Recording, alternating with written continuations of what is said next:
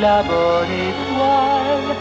La faible secoue son voile et vient accorder ce qu'on a demandé.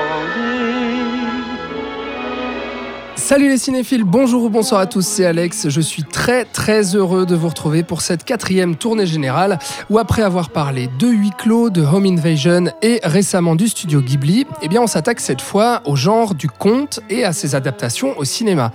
Même si on est désormais en période de déconfinement, les salles de cinéma n'ont pas encore ouvert et l'actualité ciné n'est pas vraiment foisonnante. C'est pour ça qu'on continue nos réunions sous forme de longs épisodes, euh, bah, juste pour le plaisir de parler cinéma déjà, euh, et puis pour vous recommander plein de de bons films à voir ou revoir chez vous. Avant de se retrouver tous à la même table, on prend encore nos précautions et on enregistre à nouveau à distance, donc pardonnez-nous si le son n'est pas encore au top niveau. En tout cas, on est là pendant plus ou moins deux heures, je compte large parce que je me fais avoir à chaque fois sur le timing sinon, euh, pour vous parler de contes au cinéma. Je dis on parce que je suis pas seul et j'accueille avec moi de l'autre côté de l'écran celui qui refuse de grandir et veut rester au pays imaginaire, Patrick Danton. Salut Patrick. Salut, ah bon?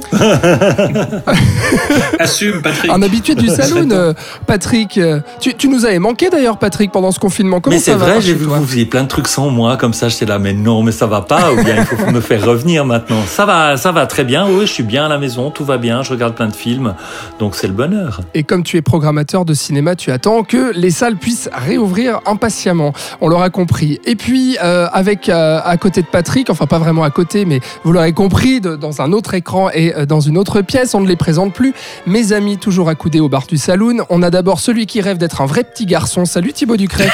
Bonjour Alexandre Caporal. tu, suggères donc que je ne suis qu'un pantin? Non, non, je suggère donc. Je, fais déjà une petite référence au film dont tu vas nous parler après, tu vois. J'ai tout prévu. Et puis, euh, celui qui va délivrer les princesses en s'attaquant au vilain dragon. Salut Robin Genin. Salut Alexandre. tout va bien pour vous aussi, les gars, alors? Mais oui, toujours. Formidable. Super. Tout va bien. Bon, les amis, on va donc parler de contes au cinéma. Euh, vous vous demandez peut-être pourquoi. Bah déjà, j'ai envie de dire pourquoi pas. Euh, non, allez, on avoue, euh, c'est en fait l'actualité, si si quand même, qui nous a donné envie d'explorer ce sujet parce qu'au début du mois de mai, la nouvelle adaptation de Pinocchio signée Matteo Garonnet, initialement prévue en salle le 18 mars, a atterri sur Amazon Prime, pour ce qui est de la France en tout cas. En Suisse, le film sortira tout de même au cinéma et ce sera pour le 1er juillet. Et deuxième actualité en rapport avec le conte l'adaptation horrifique du classique des frères Grimm, Hansel and Gretel par l'américain Oz Perkins, rebaptisé Gretel and Hansel pour son angle féministe, est quant à elle disponible en VOD et streaming depuis le début du mois également. Alors, à noter que cette actualité était juste un prétexte et que euh, on va pas vraiment vous parler en détail de ces deux films qui, euh, d'ailleurs, avons-le, n'ont pas grand intérêt.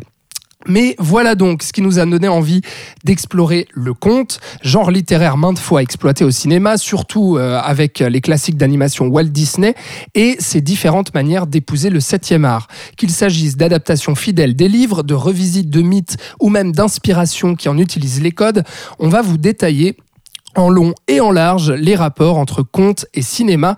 Et comme lors de nos précédentes tournées générales, pour ceux qui nous ont écoutés ces dernières semaines, on va chacun choisir un film à analyser et commenter avant de passer à des recommandations supplémentaires en lien avec notre thématique pour enfin terminer l'émission avec des recommandations d'actualité. D'ailleurs, vous avez les timecodes dans la description si vous voulez passer d'un film à l'autre. Voilà, nos quatre films, les voici. On va donc vous parler du Roi et l'Oiseau de Paul Grimaud, sorti en 1980, de Pan de Joe Wright, sorti en 2015, de AI Intelligence Artificielle de Steven Spielberg, sorti en 2001, et enfin du Labyrinthe de Pan de Guillermo del Toro, sorti en 2006. Mais avant ça, on va poser un peu le contexte. Quelle définition donnons-nous du conte et quelle est son histoire et son rapport avec le cinéma? Euh, Pour répondre à ces questions, c'est bien sûr celui qui pose les contextes plus vite que son ombre qui va nous conter cette belle histoire. Euh, il était une fois Thibaut Ducret, mesdames et messieurs. quelle mise en bouche, c'est toujours, euh, toujours incroyable.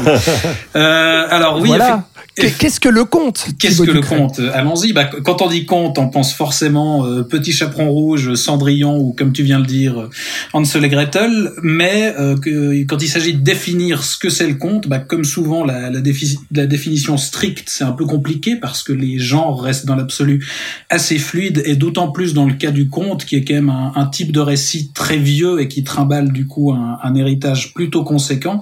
Mais pour, euh, pour synthétiser, on pourrait dire que le conte, c'est une histoire généralement courte qui se déroule souvent dans un univers merveilleux, avec de la magie, dans ce cas-là on parle plus spécifiquement de contes de fées, et euh, qui transmet une morale assez précise, qui vise généralement à apprendre des choses aux enfants, et à les confronter euh, du coup aux différentes épreuves qu'ils vont devoir affronter plus tard au cours de leur vie. Et cette histoire, elle recourt aussi beaucoup aux symboles pour raconter tout ça. Il y a donc souvent une grande valeur psychanalytique dans ces histoires, et c'est donc un aspect du conte qui a été euh, pas mal étudié. Et un élément fondamental aussi euh, dans le conte, c'est son, son origine orale, puisque à la base, c'est une histoire qu'on se racontait de vive voix, au coin du feu, euh, comme la légende, le mythe ou la fable, avec euh, lesquels on peut d'ailleurs confondre assez facilement le conte. Alors pour euh, séparer de manière assez schématique, on peut dire que la fable, c'est plus souvent en vers, on peut penser par exemple aux fables de La Fontaine, et que le mythe et la légende, c'est plus souvent euh, une histoire qui se passe dans l'univers des dieux, ou qui raconte l'origine du monde, ou un passé historique euh, fantasmé ou un, récit fondateur d'une religion. Alors que le conte, il se passe en général dans le monde des hommes, mais il est aussi plus ouvertement fictif. On, on prétend moins raconter une vérité, quoi. Euh, dans tous les cas. Et nous raconte souvent le, la, la, trajectoire d'un personnage aussi. Absolument. Euh, en ouais. particulier, ouais, enfin, ouais. plusieurs, mais il y a des, vraiment des héros et des, et des héroïnes qu'on va suivre euh, dans, dans, dans, une forme d'épopée, euh, si on mmh. veut. Ouais, et de, et de, façon beaucoup plus chamétique aussi. Et donc, dans tous les cas, tous ces récits sont transmis par le bouche à oreille, donc dans le cas du conte, par des conteurs, justement. Et du coup, ils peuvent varier et évoluer, puisque on aura, on peut avoir différentes versions selon qui raconte l'histoire. Et en fait, c'est qu'à partir de la Renaissance qu'on commence vraiment à collecter les différents contes qui sont transmis uniquement par voie orale avant ça, et que par la suite, euh, des écrivains vont coucher sur papier des versions écrites de ces contes, euh, versions qui deviendront souvent les plus connues. D'ailleurs, on peut penser à Charles Perrault et ses contes de la Merlois, euh, avec notamment une version célèbre du Petit Chaperon Rouge, ou plus tard, évidemment, les versions des frères Grimm, qui sont, qui proposent aussi là aussi des versions des contes qu'on qu a retenues plus généralement. Et c'est aussi à partir de, de, cette époque, donc après la Renaissance, euh, que les contes commenceront à être illustrés et avoir du coup euh, des représentations picturales qui là aussi laisseront leurs traces dans, dans l'imaginaire collectif. Euh, on peut citer notamment les, les illustrations de Gustave Doré euh, qui ont clairement façonné l'image qu'on a encore aujourd'hui de certains contes. Et finalement, c'est également à partir de cette période que des contes, euh, enfin c'est aussi à partir du moment où les contes sont retranscrits qu'on voit aussi des nouveaux contes être créés directement sous forme littéraire. On peut penser par exemple à Pinocchio ou Peter Pan qui sont des créations littéraires. C'est tous les deux des, romans pour enfants de, de la fin du, du 19e et du début du 20e. Et donc, au fil du temps, euh, bah, les contes vont passer euh, de différents supports, donc après euh, la narration orale, euh, la narration écrite, jusqu'à finalement arriver au cinéma. On y arrive, et donc euh, très tôt, en fait, les contes seront adaptés en film, puisque on a par exemple Georges Méliès qui, euh, dès ses tout premiers films, adaptera plusieurs versions de contes célèbres par Charles Perrault. On aura par exemple Cendrillon en 1899, donc quelques années seulement après la, naissance du cinéma, ou Barbe Bleue en 1901, parmi les plus connus. Et euh, les contes occuperont en fait dès le départ une place assez importante dans le cinéma fantastique forcément, mais aussi évidemment une place centrale dans le cinéma d'animation puisque une pierre angulaire, ça reste encore aujourd'hui le Blanche-Neige de Disney qui est sorti en, en 1936 et qui est le premier long métrage d'animation sonore et en couleur. C'est important de le préciser parce que c'est souvent considéré comme le premier long métrage d'animation tout court, mais on a eu avant ça en fait des longs métrages d'animation en noir blanc ou en muet, mais là c'est le premier qui a le son et la couleur.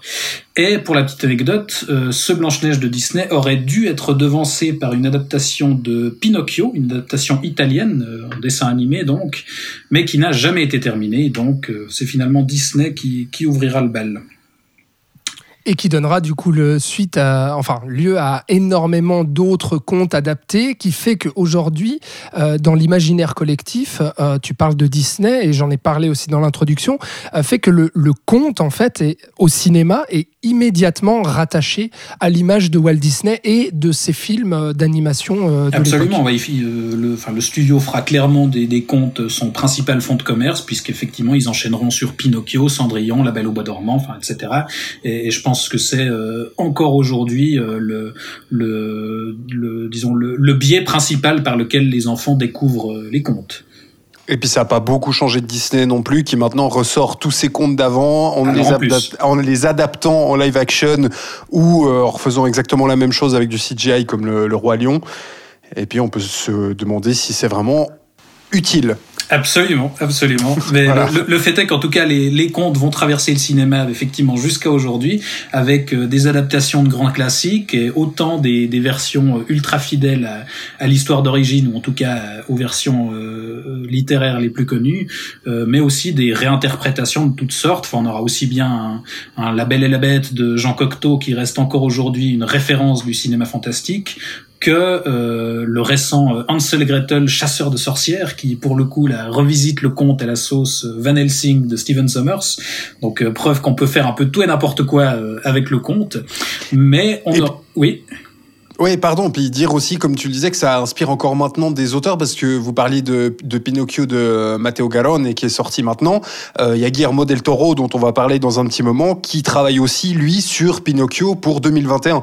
Donc on voit que, euh, effectivement, les contes inspirent encore maintenant les, les auteurs et les, Ouais, ouais, les bah, c'est cinéastes, c'est le genre de, euh, de, de matériaux classiques, effectivement, de matériaux littéraires qui peut être adapté euh, à toutes les sauces, enfin comme du Shakespeare, comme euh, comme n'importe quoi. Et et, euh, en parallèle justement de toutes ces de toutes ces adaptations de contes classiques, on aura à nouveau aussi des films qui vont pas adapter des histoires existantes, mais créer des contes de toutes pièces pour le cinéma. Euh, bah justement, Robin, tu nous parleras du labyrinthe de Pan, mais euh, on parlait dans la précédente, euh, dans le précédent épisode de Ghibli, on peut considérer le, le voyage de Chihiro comme un conte finalement, comme un conte moderne. Et donc, comme souvent, le conte au cinéma euh, bah, peut prendre, on l'a dit, plusieurs formes, s'adresser essentiellement aux enfants ou uniquement aux adultes. A priori, le labyrinthe de Pan, je déconseillerais euh, de commencer à découvrir les contes avec pas ça. forcément pour un les- film familial euh, de prime abord. Ouais, effectivement. Absolument. Et il peut être aussi, comme on va le voir plus tard dans cette émission, euh, transposé dans des genres et des univers euh, complètement inattendus, qui ont rien à voir avec le- leur support de base. Euh, et donc, en bref, euh, le conte au cinéma, bah, ça se limite pas uniquement aux grands classiques qui viennent automatiquement en tête. Et ça, c'est c'est ce qu'on va voir dans cet épisode. Voilà pour euh, pour le topo. Magnifique. Magnifique. Eh bien, bravo, ils vécurent heureux, eurent beaucoup d'enfants. Merci euh, Thibaut. Euh, Patrick, Robin, un petit mot peut-être à ajouter à, à- à- au- à toute cette historique que vient de nous raconter Thibaut pour peut-être raconter votre, votre parcours un peu personnel avec le conte au cinéma. Notre conte à nous. euh, bien entendu. Voilà. Votre, ton conte à toi, Robin, c'est quoi? Enfin, je veux dire, ton rapport au conte au cinéma. Disney, j'imagine, comme énormément de gens et puis Comme- surtout les gens de notre âge. Comme, comme beaucoup. Ouais, bon, je, je- pense que ça traverse les générations. hein. Si le premier euh, date euh, d'il y, a, euh, d'il y a 70 ou 80 ans, je pense pas qu'il y a que notre génération qui a grandi avec, euh, avec Disney. Euh, non, bah, je pense comme, comme, comme tout le monde, effectivement, j'ai vu des Disney, je les ai vus, j'étais amoureux de La Petite Sirène. Enfin, je veux dire, euh, effectivement, je pense comme tout le monde. Après, peut-être que contrairement à d'autres qui ont euh, vraiment un culte, et vous, un culte au Disney, euh, qui regardent une fois par an, euh, où ils connaissent toutes les chansons par cœur. C'est vrai que moi, c'est peut-être un, genre que j'ai un petit peu délaissé à tort euh, depuis peut-être quelques années en privilégiant euh, d'autres d'autres styles de, de, récits et d'autres styles d'aventure. Euh, et ça m'a fait un bien fou de m'y replonger pour cette émission. Voilà. Et de découvrir euh, des films que j'avais euh, complètement zappés, euh, euh, soit à l'époque de ma jeunesse, soit euh, en grandissant et en, voilà, en voyant des films euh, auxquels j'étais quand même, complètement passé à côté. Et du coup, c'était cool. Parce qu'effectivement, ça, tu- on parlait des adaptations live action euh, des Disney et tout, mais le conte continue encore au- aujourd'hui à être adapté par aussi euh, plein d'autres maisons de production euh, qui, s'inspirent aussi du conte. On verra dans, notre, re- dans, nos, dans nos recommandations en fin d'émission où ça continue à être un genre ultra présent aujourd'hui et pas que à travers, à travers Disney. Patrick? Ben, c'est un peu ça. Pour moi, c'est important de dire que le conte, ce n'est pas que Disney, même si pour moi aussi. Le début de ma cinéphilie a commencé avec mon premier film au cinéma qui était Blanche-Neige et les Sept Nains. Donc voilà, ça avait été un moment assez traumatisant d'ailleurs. voilà, il y avait deux, trois séquences qui m'avaient bien marqué. Et puis... T'es aussi vieux que ça, Patrick Tu l'as vu non, en mais pas, et- et- et- non, non, pas quand il est a sorti. 90 ans. C'était une reprise. C'était une reprise. Tu sais qu'ils font déjà à l'époque, ils faisaient beaucoup de reprises. Euh, euh, Disney, ils ont exploité le- leur film à non plus terminé. Donc là, moi, j'ai fait une sélection de films qui sont vraiment euh, d'autres films d'animation qui sont pas issus euh, des studios Disney aussi pour montrer qu'il n'y a pas que ça. Il y a aussi quelque chose qui m'a un peu frappé en revoyant certains anciens films Disney, c'est que je sais pas si c'est, je pense pas que c'est au niveau du conte et de l'écriture au départ, mais c'est plutôt au niveau de l'adaptation qu'en fait Disney. Il y a des choses qui peuvent paraître actuellement être devenues très moralisateurs au niveau de la façon dont ils sont racontés à travers ces films-là et qui pour moi passent Ah, Notamment Pinocchio. Notamment hein. Pinocchio, où c'est pas bien d'être, euh, de faire des bêtises, de vouloir être libre sinon on devient un âne, etc. Euh, mais il y a plein de choses affreuses. Hein. Je veux dire, la Belle et le Clochard, où tout d'un coup, euh, la liberté c'est Ouais. nul, euh, il faut avoir un collier puis vivre à la maison et faire des bébés, quoi. C'est un petit peu ça le, le- le résumé du film. Ouais, Donc il y a ouais, plein de choses qui, qui à mon avis, au niveau de la société, ont peut-être un petit peu vieilli par rapport à ces classiques-là. En tout cas, questionnent euh, pas de manière très très euh, intéressante maintenant. Et peut-être qu'effectivement les les nouvelles formes de contes euh, ou peut-être des, des contes qui sont issus d'autres mouvements, d'autres pays peut-être aussi, deviennent tout à fait intéressants dans ce qu'ils ont à, montrer par le langage différent, par les idées différentes qu'ils ont à, raconter à travers le, le cinéma d'animation. quoi. Très bien. Euh, je pense qu'on va passer, euh, on va aller di- directement dans le vif du sujet, et puis on va commencer à parler de, ces quatre films qu'on a chacun choisi euh, pour illustrer le conte au cinéma, et puis qui sont des films très hautement recommandables, vous l'aurez compris. On commence avec toi, Patrick. Euh, tu as tenu à nous parler du Roi et l'Oiseau de Paul Grimaud, qui est sorti euh, en 1980.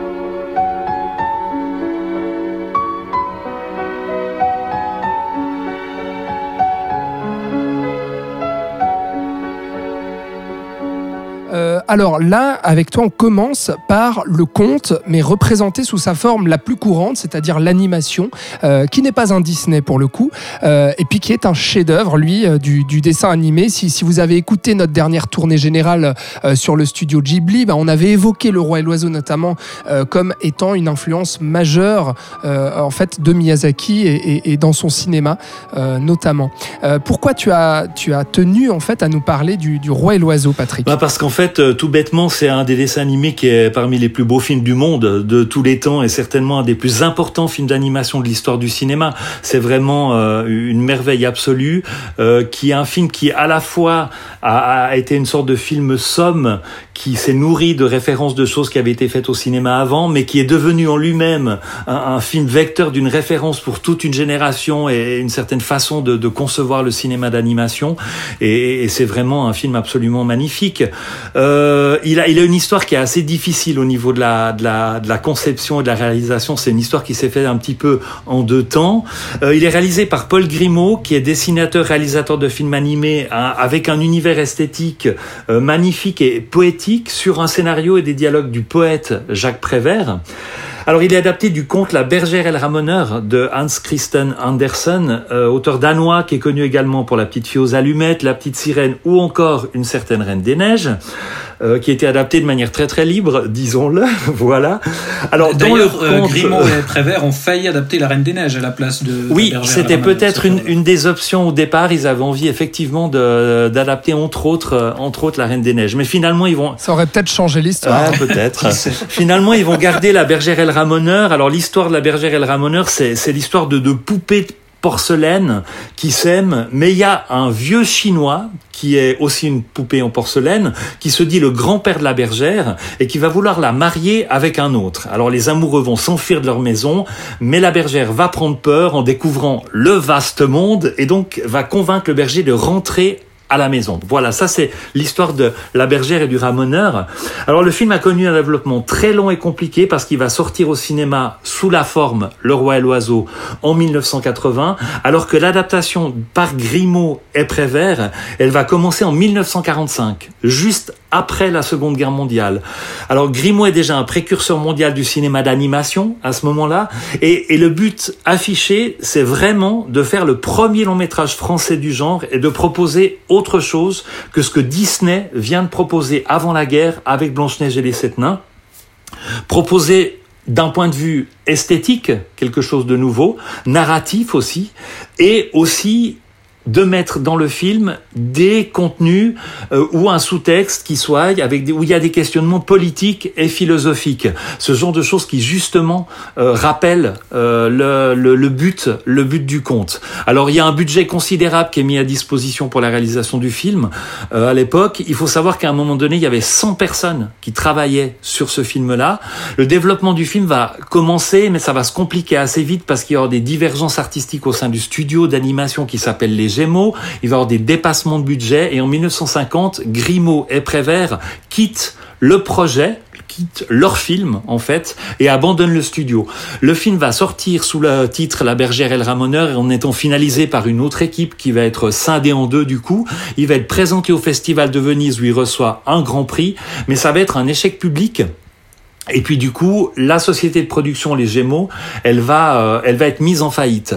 Ce qui est une très et, surtout cette version est, est désavouée par Grimaud et par Prévert voilà, quand elle sort au cinéma, en fait, il y a un, panneau qui est mis, qui a été fait, qui a été mis, de, mis devant, euh, où Grimaud et, euh, Prévert euh, disent vraiment qu'ils ne sont pas du tout d'accord avec cette version qui a été effectuée. Quoi. Donc la faillite, finalement, est une très bonne nouvelle pour une personne, pour Paul Grimaud, qui se dit, ouh là là, super, et il va donc racheter les droits du film, mais aussi il va racheter le négatif, hein, la pellicule sur laquelle on faisait les films à l'époque, dans le but d'en livrer une nouvelle version. Mais un petit peu mauvaise nouvelle, il va s'apercevoir qu'il y a de nombreuses séquences qui pourtant ont été tournées, qui manquent, qui ont complètement disparu. Il va jamais les, les retrouver en fait. Et il se dit bon, Allez, qu'à tienne, avec l'équipe, il va se mettre à, à, faire un travail colossal et qui est peut-être unique dans l'histoire en fait du cinéma ou du cinéma d'animation. Il va décider de récupérer les images qui ont été faites à l'époque et qui composaient euh, la, bergère et le ramoneur, et il va décider de créer des nouvelles images pour faire une espèce de nouvelle histoire autour de, de, du roi et l'oiseau. Donc il va falloir recréer des nouvelles images. Alors il faut pas oublier que l'animation à l'époque, c'était pas un ordinateur qui faisait les choses. C'est-à-dire que chaque euh, chaque seconde de film demandait 24 images, 24 images secondes, 24 dessins faits à la main euh, pour raconter une seconde de film. Donc du coup, là, en plus de ça, il va falloir aussi que les raccords fonctionnent, c'est-à-dire il faut retrouver les mêmes couleurs, les mêmes éclairages que dans les séquences de la bergère et le ramoneur. Voilà, donc c'est un travail vraiment colossal qui va prendre énormément de temps. Et puis il y a aussi un, un souci, c'est que les, les, doubleurs des personnages sont soit décédés, soit ont vieilli et donc ont plus la même voix, donc ça complique aussi. Euh... Voilà, donc il faut aussi réadapter ça. on et refait puis, le casting. Et puis il y a aussi euh, il y a aussi une nouvelle histoire qui va s'écrire avec Prévert euh, et au fur et à mesure du travail, l'histoire d'amour entre la bergère et le ramoneur va devenir une sorte de prétexte, on peut dire ça comme ça un petit peu dans le film, à d'autres aventures dont le roi et l'oiseau deviennent les protagonistes principaux. Donc logiquement le titre du film va changer et euh, il y a aussi une question en fait commerciale parce que du coup comment réexploiter euh, l'histoire sous le même titre que le film d'avant? Enfin voilà, il la fallait changer et le un petit peu c'est ça. Donc on change tout et il va ça, il va falloir jusqu'en 1979 pour euh, pour achever le film. Entre temps, il y a Jacques Prévert qui va mourir en 1977. Le film lui est d'ailleurs euh, dédié. Alors voilà un petit peu pour l'historique du, du, roi et l'oiseau. Maintenant, qu'est-ce que ça raconte, le roi et l'oiseau? Alors c'est l'histoire, hein, entre autres, du roi Charles V et 3 font 8 et 8 font 16. On voit déjà un petit peu le, le, traitement à travers le nom du roi, euh, qui règne en tyran absolu sur le royaume de Tachycardie. Toute la ville est remplie de représentations du monarque, alors sous toute forme. Hein. Il, y a, y a des tableaux, il y a des sculptures, des dessins, il y a des arbres taillés à son effigie, il y a des fontaines. Il y a des ça. jardins, ouais, ouais, tout des, ce qu'il faut. Tout, tout, ouais. c'est de la folie.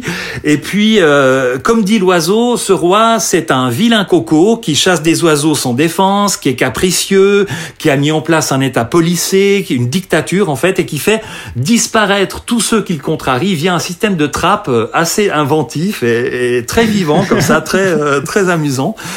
Et, qui n'est pas aimé aussi. Il spécifie l'oiseau que le roi n'est pas aimé du peuple. Non, pas du tout, et, à forte raison. Hein. Ça, on, le, on, va le découvrir. quoi. Alors le soir venu, le, roi, il a quand même un, petit côté romantique parce qu'il va rejoindre ses appartements qui sont tout au sommet euh, d'un immense château qui est au sommet lui-même de la ville. Et sur les murs de ces appartements, il y a un tableau d'une ravissante bergère dont le roi est amoureux. Et à côté du tableau de la bergère, il y a le tableau de de, pardon, du ramoneur que le roi bien entendu déteste, mais dont la bergère est elle amoureuse. Alors la nuit venue, c'est ce qui est très beau dans le film, c'est qu'on a quelque chose de très poétique et tout d'un coup les tableaux, les, les œuvres d'art qui sont là vont s'animer et, euh, et euh, pourchassés par le roi, la bergère et le ramoneur vont fuir à travers, euh, à travers le château, euh, voilà, pour essayer de, de, fuir le roi, aidé justement en ça par un oiseau qui, qui, a, qui a un peu grande gueule comme ça. L'oiseau, c'est un peu le seul qui ose un peu euh, se moquer et tenir tête au roi. Et voilà donc un petit peu pour, pour l'histoire et, et, les personnages. Parce qu'il arrive, excuse-moi, parce qu'il arrive le oiseau quand même, faut spécifier, à échapper au roi parce que le roi est très mauvais euh, tireur et très mauvais chasseur parce que il louche en fait. Et ce qui va faire le complexe énorme euh, du roi, il va même lui-même aller modifier un tableau euh, qui a été peint par un peintre qui vient lui lui peindre son portrait, lui, tirer son portrait, etc. Et, en fait, il corrige ça parce que c'est son énorme complexe au roi, c'est qu'il louche de manière assez forte. C'est vrai que, que, dans la façon de dépeindre le roi, on voit qu'il se moque un petit peu des dictateurs, hein, parce qu'il louche, il est petit, il est un petit peu rondelet, il est assez maladroit. voilà, il a plein de choses comme ça euh, qui font qu'on on sent qu'il y a un côté politique où ça se moque un peu des, des, des dictateurs et de ce genre de, de ah, régime. Alors, pourquoi le film il est très beau Bah déjà justement parce que il y a il y a euh, ce, cette question justement du contenu politique et philosophique à l'intérieur du film. Euh, il y a quelque chose d'humaniste aussi dans l'histoire, mais tout ça c'est traité de manière assez amusante, assez légère, assez belle et touchante. Euh, ben, par exemple, voilà, le roi, c'est typiquement la dictature et, euh, et, l'emprisonnement, le tyran et ce genre de choses qui s'opposent bah, forcément. D'ailleurs, à un moment, il dit littéralement, le travail, c'est la liberté. Ah oui, ouais, donc absolument. Point de vue, on se fout de la gueule des, des dictateurs de l'histoire. c'est assez clair. Et, et, et d'ailleurs, le travail dans le film, où en fait le travail est fait par tous les dissidents du roi qui sont emprisonnés, doivent travailler dans une usine euh, à la chaîne en train de fabriquer des représentations du roi, justement. Donc il y a un truc comme ça où c'est terrible. Et bien bien sûr, tout ça est opposé à l'oiseau qui est euh, par essence le symbole de la liberté. Mais voilà, il y a plein de choses comme ça qui racontent des choses politiques dans le film. Le roi il vit au sommet avec la lumière du jour, les pauvres vivent tout en bas euh, dans les sous sol sans voir la lumière du jour. Le roi est faire travailler, comme tu disais, de manière forcée ses sujets. Il y a une répression policière. On se moque du roi qui est petit, qui louche ce genre de choses. Et puis, ce, ce, discours et ces revendications de liberté et de paix, mais aussi d'équité sociale, sont amenés de manière justement subtile et poétique grâce à l'écriture de Prévert. Et c'est une des très très belles choses qu'il y a justement euh, dans, dans le film. Après, ce qui est très beau aussi par rapport au film, moi je trouve que c'est incroyable. Je trouve qu'il y a une oui, alors il y a à la fois une univers, il y a, il y a déjà une invention qui est constante. C'est-à-dire qu'il y a des surprises toutes les minutes. rien ne, on est dans un univers où tout peut arriver, où tout est possible et où rien ne se passe comme logiquement dans nos mondes, dans nos, notre façon de penser. On a l'habitude que ça se passe. Il y a un côté absurde aussi, un petit peu euh, dans, dans, dans le film, que ça soit dans les dialogues, les décors, les actions des personnages. Il y a aussi une, une inventivité d'objets qui, à l'époque où ça a été fait, était futuriste. Il y a des jet skis, par exemple, à un moment. Il y a un robot. Enfin, il y, a, il y a des choses comme géant. Il y a un robot géant. Il y a un robot géant. Donc voilà, il y a plein de choses comme ça. et puis il y a le dessin. C'est vrai, euh, Patrick, excuse-moi, je te coupe, mais c'est juste parce qu'il joue aussi justement avec les codes habituels et traditionnels du conte de fées. Et euh, il va les transcender, que ce soit euh, visuellement ou narrativement, ou comme tu parlais de surprise, etc., narrative, où il va déjouer un peu les attentes et les codes traditionnels du conte de fées, avec le roi, la princesse à sauver, etc. et puis visuellement avec ces éléments futuristes euh, qui viennent casser cette tradition de, de des châteaux. Enfin déjà on a la représentation du château, on dirait euh, littéralement un château dans le ciel. Et puis c'est pas pour rien que après on avait parlé de Miyazaki avec le château dans le ciel et cette inspiration là, c'est que le château semble perché en fait euh, dans les cieux quoi. Enfin, il y a tout ça qui, qui déjoue ces codes et que je trouve passionnant dans le film. Il y a, y a, aussi quelque chose par rapport au château, c'est qu'il a ce côté-là, effectivement, euh, il est isolé. On, on voit pas. à un moment, on voit peut-être des lumières d'autres villes, on devine quelques lumières, mais on, ne sait pas trop quel est le monde en dehors de ça, parce que le château en lui-même, au niveau de son style, c'est un espèce de, c'est une espèce de ville-monde. C'est-à-dire qu'il y a des styles architecturaux de, de toutes sortes. On, a un petit peu le, le, château de Disney en Bavière, enfin ce genre de choses-là. Euh, il y a, il y a les canaux de Venise. Il y a un moment à Venise. On passe par des minarets. Il y a des temples grecs. Il y a des dômes italiens. Enfin, il y a vraiment un côté euh, ville-monde qui va donner aussi l'aspect universel à cette histoire, à ce conte, à cette fable et à, ces questionnements-là. Et puis euh, voilà, donc il y a une inventivité qui est tout le temps. Puis après, le, film est hyper touchant et, surtout, euh, j'ai envie de dire, au, bout de cette aventure où on a la tyrannie qui est littéralement soufflée au loin par le vent de la liberté. C'est vraiment ça qui se passe. Euh, les symboles de pouvoir sont détruits et la scène finale. Enfin, je sais pas. Moi, ah ça me terrasse à chaque fois. Il y a un plan à la fin qui, pour moi, est vraiment le symbole le plus fort de la liberté que j'ai pu voir au cinéma. C'est quelque chose qui est vraiment absolument magnifique, quoi. Vraiment incroyable. Euh, je voulais rajouter encore quelque chose. Euh, il y a la musique qui est splendide avec des thèmes magnifiques, euh, qui est composé par Wojciech Kilar, compositeur polonais, euh, qui a aussi fait entre autres une très belle BO pour le Dracula euh, de Francis Ford Coppola. Donc c'est un, un, un, compositeur qui fait vraiment une musique qui est vraiment splendide et qui amène beaucoup aussi de, de légèreté, de beauté, et de, de, de choses au film. Quoi. Donc voilà, on a un film qui est vraiment somme. Euh, il y a tellement de références par rapport au film après. On, peut penser au Géant de fer, par exemple, hein, euh, qui a certainement, tu parlais de Miyazaki. En même temps, le film, il a aussi été inspiré par d'autres choses, parce que par rapport à la ville ou par rapport au robot, je ne pouvais pas imaginer Metropolis de Fritz Lang, qui est quelque chose qui a vraiment dû influencer. Puis on sent aussi que qu'il y a eu la guerre hein, aussi quand ils ont commencé à, à, vouloir raconter cette histoire qui venait de se terminer. Donc je pense que le rapport à la dictature est quelque chose qui euh, qui euh, qui était très important puis un, sujet à défendre de la liberté, de ce genre de choses-là qui était très important à défendre, mais ils le font avec euh, avec tellement de poésie, puis tellement de de légèreté, en même temps de ouais de beauté, puis en même temps au niveau des dessins, on a quelque chose qui est d'une manière assez simple, assez épurée, mais en même temps tous les éléments composent des plans qui sont euh, qui sont splendides quoi. Et hyper Donc, voilà, et qui en font. Euh, ouais, mais t'as raison Patrick. Qui ouais, je pense que c'est un des plus grands films de l'histoire du cinéma. C'est ça, un chef-d'œuvre d'animation et puis un film vraiment. Euh, très très important justement pour tout ce qui représente. On va passer. Robin... Juste encore une chose. Ah, juste une chose. oui, une dernière chose. Je pense que pour les nouvelles générations qui vont découvrir le film, il faut se rendre compte que le temps a passé quand même et qu'on n'est pas dans le rythme de l'animation de maintenant. Euh, mais il y a, voilà, on a un rythme forcément un petit peu plus lent, mais je pense que c'est pas une raison pour euh, pour se priver et qui va empêcher les gens d'avoir du plaisir devant devant ce chef-d'œuvre. Ouais, parce que c'est c'est drôle. Moi, enfin, je le trouve vraiment rythmé. C'est sûr que c'est pas les codes habituels du cinéma d'animation qu'on a aujourd'hui, en tout cas de la part des gros studios.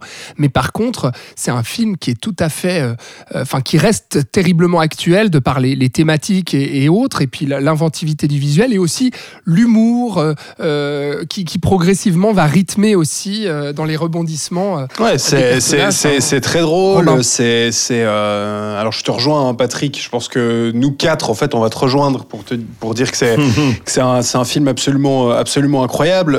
c'est vrai que je trouve assez aussi Déjà, déjà le, travail qui a été fait pour retrouver la, le, rendu visuel des premières images, c'est-à-dire de, retrouver euh, ce qui avait été fait dans les années, euh, dans les années 50, euh, est assez fou en fait. Il y a, très très peu d'endroits dans le film où tu dis, tiens, là c'est une image actuelle, enfin actuelle, disons, une image de la deuxième version par rapport à une image de, de, la première. Et je trouve ça fascinant en fait le, travail qu'il y a eu pour reconstituer des images qui sont complètement dans, dans un voilà dans le même, le même univers, le même atmosphère que, le, premier jet du film. Donc ça, je trouve déjà fou.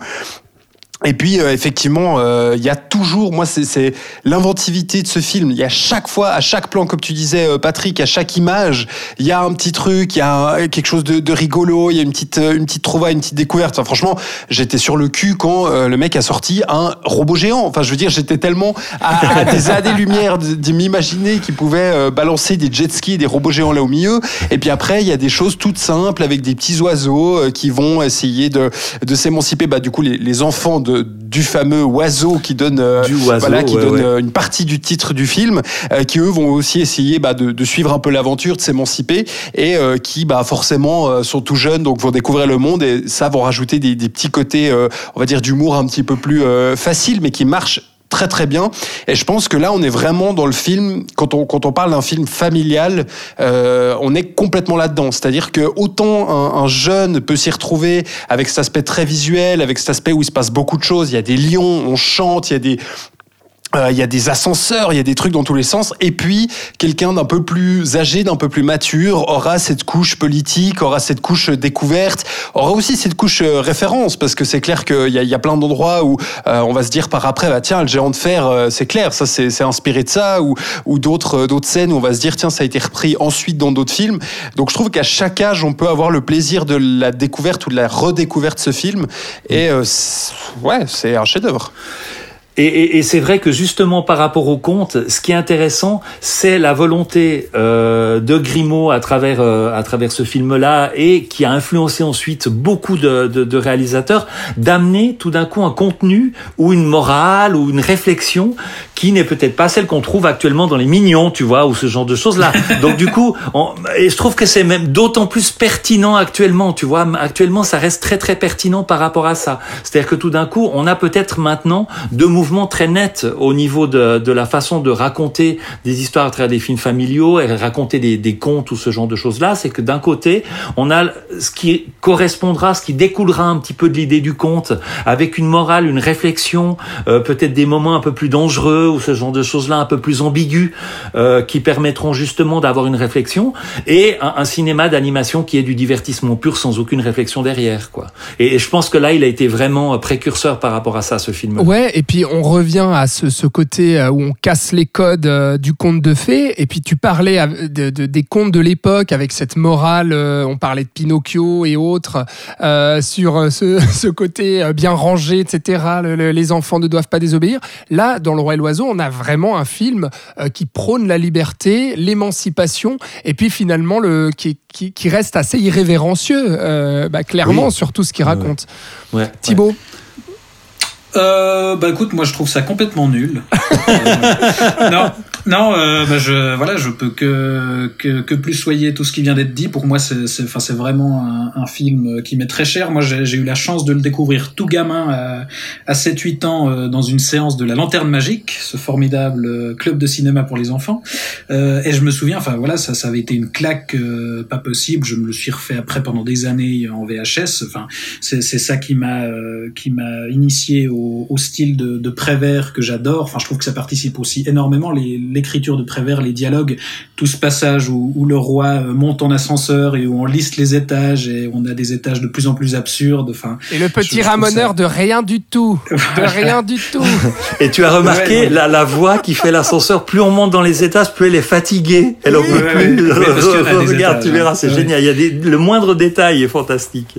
Et puis avec aussi euh, dans ce film, je, enfin, je trouve des, des idées symboliques euh, hyper fortes parce que c'est ça qui est intéressant, c'est que euh, comme tu le disais Patrick, il y a, il y a à la base ce conte d'Andersen, mais finalement, au final, ça reste plus plus un prétexte qu'autre chose dans cette version définitive du Roi et l'Oiseau en tout cas, et ils arrivent à, à dépasser ça tout en restant fidèles aux, aux matériaux classiques des contes parce qu'il y a, il y a deux trois comme je disais, deux, trois idées symboliques assez fortes. On a par exemple quand même un roi qui est narcissique au point d'être littéralement remplacé par son portrait en peinture. Enfin, c'est des petites idées comme ça que je trouve euh, assez géniales. Et, et ouais, c'est, c'est, je pense, euh, un film à voir justement en étant gamin, en, en parallèle des Disney, euh, pour voir voilà un autre type d'animation.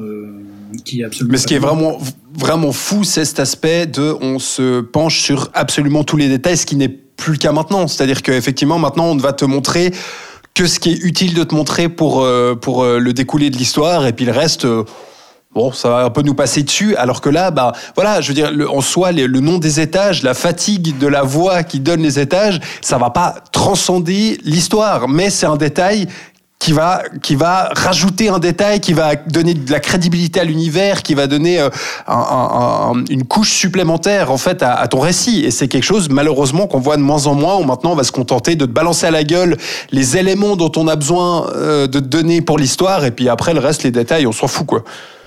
Et, puis il fait aussi euh, ce, que, ce qui fait la patte d'un réalisateur, c'est-à-dire qu'on a un univers qui est euh, esthétiquement, euh, dans la façon dont ça se déroule, complètement cohérent. C'est-à-dire que lui, il a son univers. Grimaud raconte une histoire et il s'en tient.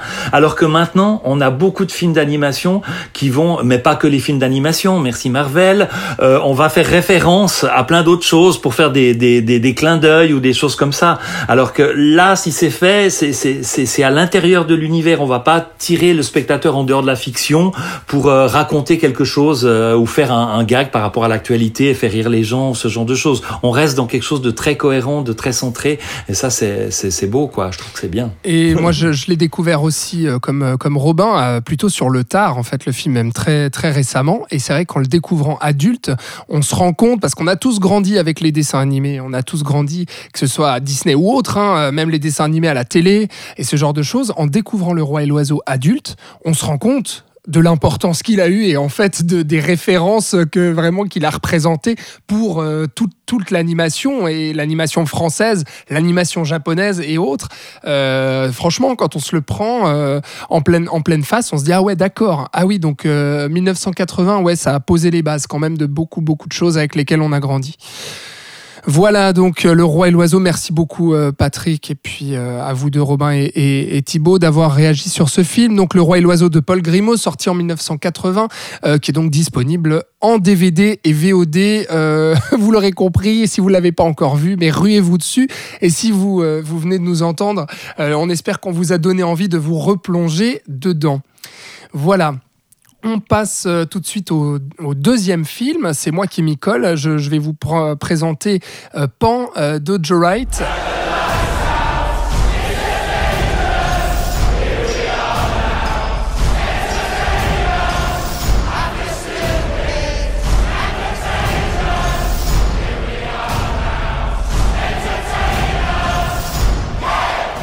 Euh, sorti en 2015, l'adaptation donc euh, de contes euh, en live action de, Peter Pan, comme son nom l'indique, réinterprété ici par le réalisateur britannique Joe Wright, qui veut raconter les origines de Peter Pan. On, suit donc l'enfant qui ne veut pas grandir du moment où il quitte l'orphelinat pour s'envoler pour le pays imaginaire, où il découvre d'ailleurs l'existence des pirates de Barbe Noire et des enfants perdus, et puis fait sa première rencontre avec Crochet. Euh, qui à l'époque euh, n'est pas encore le pirate sanguinaire euh, qui a peur du crocodile. Et d'ailleurs, Peter Pan et Crochet, James Hook, dans le film, sont d'ailleurs coéquipier, on va dire, plutôt que euh, qu'opposé. Euh, et déjà, donc, ce qui fait plaisir en fait dans, dans, cette euh, dans cette relecture du conte de Peter Pan et du mythe de Peter Pan avec avec Pan, c'est c'est cette volonté en fait de créer à partir d'un personnage mythique, de raconter autre chose, d'imaginer ses origines, ce qu'on n'avait pas vu au cinéma, et donc d'avoir un scénario original qui tente des choses, qui crée aussi un, un nouvel univers, qui élargit en fait l'univers qu'on connaît de Peter Pan. Euh, petit contexte quand même, donc euh, euh, Peter Pan, tu l'avais dit Thibaut, dans ton historique, c'est un personnage qui a été créé en 1902 par l'écrivain écossais J.M. Barrie, et puis qui a été ensuite très connu au théâtre avec des pièces de théâtre qui ont été maintes fois adaptées sur scène. La première fois, c'était en 1924, et puis c'est d'ailleurs la première fois qu'on verra sur grand écran euh, le personnage de Peter Pan volé, 1924 euh, donc, avec un long métrage Peter Pan euh, par Herbert Brenon. Et il faudra attendre 1953 pour voir la version animée de Disney, qui sera, je pense, la version, comment dire, un peu définitive de la manière dont Peter Pan sera représenté dans l'imaginaire collectif. Euh, ce sera vraiment euh, euh, très majeur, qui posera l'univers visuel vraiment du, du, personnage. Et ensuite, on aura toujours au cinéma, en 1991, Hook de Steven Spielberg, qui là racontait l'après en fait de Peter Pan, une fois que Peter Pan avait grandi. Et ça, c'est super. par et c'est super, c'est effectivement, grand film familial euh, de Spielberg qui racontait donc le, moment où Peter Pan avait grandi, il était adulte, euh, incarné par Robin Williams. Euh, et puis Spielberg nous voulait nous raconter cette histoire de l'adulte qui avait oublié l'enfant qu'il était et puis qui revenait au pays imaginaire. Donc maintenant c'est une trilogie, voilà. c'est ça. Et on aura, euh, on aura Peter Pan, du coup, en 2003, qui là, euh, bah, du coup, ne se, situera, ne se situera pas ni dans l'avant ni dans l'après, mais bien dans le centre et le cœur du conte, euh, réalisé par PJ PJ Organ, pardon, euh, adaptation ultra proche du conte originel, justement, centrée euh, sur la relation amoureuse euh, entre Peter et Wendy. Alors, une, réalisation très classique et très sobre, avec un univers un peu plus sombre que Hook, qui avait ce côté très familial. là aussi, bien sûr, qu'on s'adresse aux enfants, mais on était plus dans, voilà, dans le drame romantique, vraiment, moins dans la fantaisie et, dans le merveilleux, mais qui, était loin d'être inintéressant, à part ça, qui était une, une adaptation aussi euh, euh, qui vaut le détour. Et donc on revient en 2015 avec ce pan euh, de Joe Wright. Joe Wright que l'on connaît quand même pour Orgueil et Préjugés, Reviens-moi, Anna Karenine ou récemment Darkest Hour sur, sur Winston Churchill.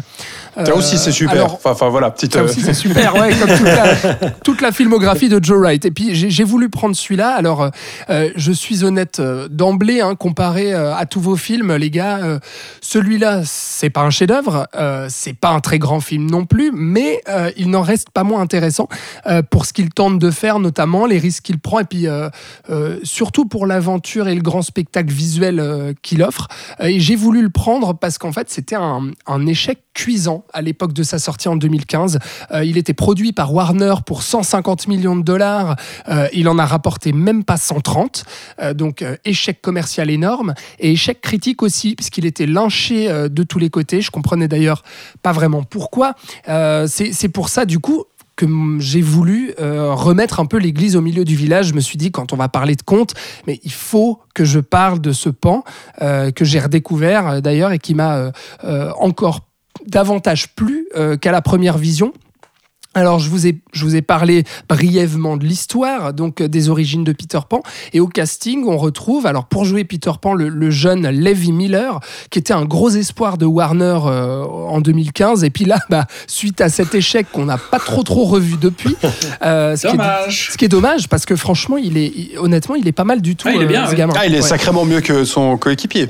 Bah justement, j'y venais. On peut pas dire la même chose de notre cher Gareth Edlund, qui incarne donc James Hook futur capitaine Crochet, euh, et qui joue un peu comme une huître. Alors, c'est le héros de Tron Legacy quand même. Héros de Tron Legacy, oui, oui, effectivement. Euh, mais ce qui est assez paradoxal, c'est que je comprends en fait euh, ce qu'on a voulu faire avec ce personnage, euh, ce que Joe Wright a voulu faire de ce personnage, parce qu'on a clairement le personnage de l'aventurier au chapeau, qui est un hommage direct à Indiana Jones, et donc on sent la volonté de Joe Wright de rendre hommage aussi à Spielberg, maître par excellence du cinéma d'aventure et du blockbuster. mais là, du coup, Gareth Edlund, il nous fait un peu une caricature d'un personnage Disney qui détonne, je trouve, un peu avec le reste, et que je trouve dommage. Euh, là où, au contraire, Hugh Jackman, qui incarne Barbe Noire, arrive à être à la fois terrifiant comme il faut et à cabotiner à mort, mais que ça passe en fait, qu'il ait ce côté un peu baroque qui va avec son personnage et qui rappelle aussi euh, l'imagerie du capitaine Crochet qu'on a en tête dans le dessin animé ou même dans Hook avec Dustin Hoffman qui en faisait déjà des caisses. Euh, donc du coup, je trouve que ça marche. Et Barbe Noire qui fait quand même chanter, on le précise, Smells Like Teen Spirit de Nirvana à ses esclaves. C'est clair. Euh, voilà, et j'en ah, reviens. c'est pas du postmodernisme, ça. Postmodernisme, exactement. et je, reviendrai là-dessus après, mais qui participe complètement à, la, filmographie et aux intentions de Joe Wright euh, d'utiliser la tradition euh, et puis le, modernisme. Et enfin, bah, ça aurait été dommage en plus d'avoir Hugh Jackman et de pas vous faire chanter. Oui, alors absolument. Et ouais, c'est effectivement en partie pour ça qu'il l'a qu'il l'a choisi. Et enfin, toujours au casting, on a aussi Rooney Mara, qui est absolument sublime en Lily la, en la Tigresse, c'est peu de le dire. Voilà donc pour, pour les bases de Pan, qui est un grand spectacle d'aventure que j'aime beaucoup. vraiment, niveau action, on y va à fond les ballons, on n'a pas le temps de s'ennuyer. Puis dès le début, on a cette scène incroyable de tension avec les pirates qui kidnappent les enfants dans leur lit. Donc pirates qui sont des pirates volants, dans des bateaux volants, n'est-ce pas euh, Et qui descendent avec, avec des cordes euh, pour, euh, en rappel, en fait, pour choper les enfants dans leur lit. Enfin, franchement, moi, je trouve ça absolument terrorisant. J'imagine même pas gamin. Si j'avais vu ça, je me serais dit, mais attends, t'imagines la nuit, il y a des pirates qui viennent me dérober. Enfin, c'est hallucinant. Et puis, il y a des batailles aériennes sur les bateaux volants, justement.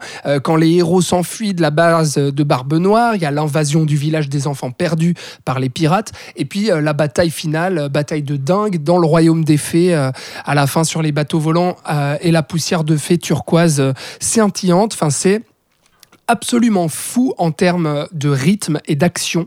Et au niveau de la direction artistique aussi, qui est splendide. Euh, moi, je trouve que c'est une merveille de tout instant euh, en termes visuels, avec des idées de mise en scène dans chaque plan, du dynamisme aussi, qui, est vraiment très propre à Joe Wright. C'est cette manière de dynamiser aussi euh, l'action et dans la direction artistique. Cette musicalité du montage. Musicalité du montage, effectivement, bah, que ça passe par le, le, rythme qui est donné, tapé par les esclaves avec, comme, tu le, comme on le disait, Space Like Teen Spirit de Nirvana, euh, où euh, voilà la place, la place de la musique et du rythme euh, est là aussi pour rythmer l'action et rythmer les plans. et dans la DA toujours, il y a cet univers steampunk qu'on retrouve avec avec les costumes des pirates. on a l'univers désertique et post-apocalyptique de Mad Max avec cette cette crique, cette carrière gigantesque et ces mines ah de la base de Barbe Noire, donc qui font penser étrangement à Mad Max Fury Road qu'on aura vu la même année, euh, quelques mois plus tôt. Euh, et puis le, village des enfants perdus, avec ce folklore amérindien qui sera croisé euh, au folklore africain aussi, qu'on va retrouver dans les costumes, dans les maquillages, où il va vraiment mélanger aussi plusieurs univers. on a les, les, ce, moment que j'adore avec les sirènes qui racontent l'origine de Barbe Noire dans l'eau, avec des effets spéciaux marins qui sont dinguissimes, et l'animation propre au conte qu'on va retrouver chez les enfants perdus euh, quand on va expliquer les origines euh, de, du monde de, du pays imaginaire. Euh, ouais, ce, flashback dans le tronc d'arbre, exactement. super. Flashback dans le tronc d'arbre avec l'animation en, en, stop motion qui est, qui est absolument sublime. Et donc je parlais de Joe Wright, euh, euh, qui poursuit ici, je trouve, dans Pan, euh, on retrouve tout son cinéma avec son exploration des mythes classiques pour les, les, les, transcender sous une forme contemporaine et offrir quelque chose de dynamique et de bien plus intéressant et captivant qu'à première vue. Et c'était le drame romantique en costume d'Orgueil et Préjugés, euh, le drame sous fond de Seconde Guerre mondiale de Reviens-moi, le ballet historique de Anna Karenine, ou récemment euh, le biopic politique sur les heures sombres, qu'à chaque fois, Joe Wright arrive justement à transcender avec de la modernité, une musicalité comme, euh, comme tu le disais Thibaut. Et dans Pan, on a cet héritage du conte traditionnel anglo-saxon, propre à la littérature anglaise, euh, écossaise, du coup on le disait, euh, transcendé dans quelque chose de moderne, d'imprévisible, de foisonnant. et Joe Wright a cet héritage en fait du théâtre et de la, comédie, de la comédie musicale anglaise, parce que son, son père avait aussi un théâtre de marionnettes, mais Joe Wright est très sensible en fait à l'art anglo-saxon en général et à son histoire. Et on retrouve justement dans Pan euh, ce qu'on retrouve dans tous ces films, c'est-à-dire d'un côté cette tradition, d'un côté ce, modernisme, et puis vraiment Pan aussi ce côté baroque, euh, ce côté théâtre et ce côté comédie musicale, je trouve, qui, qui va se, se retrouver là. Le seul euh, défaut, en fait, du film, euh, ah pardon, j'avais pas fini sur la direction artistique, j'y pense maintenant, mais c'est que la direction artistique est signée par la directrice artistique de, de, Jean-Pierre Jeunet, en fait.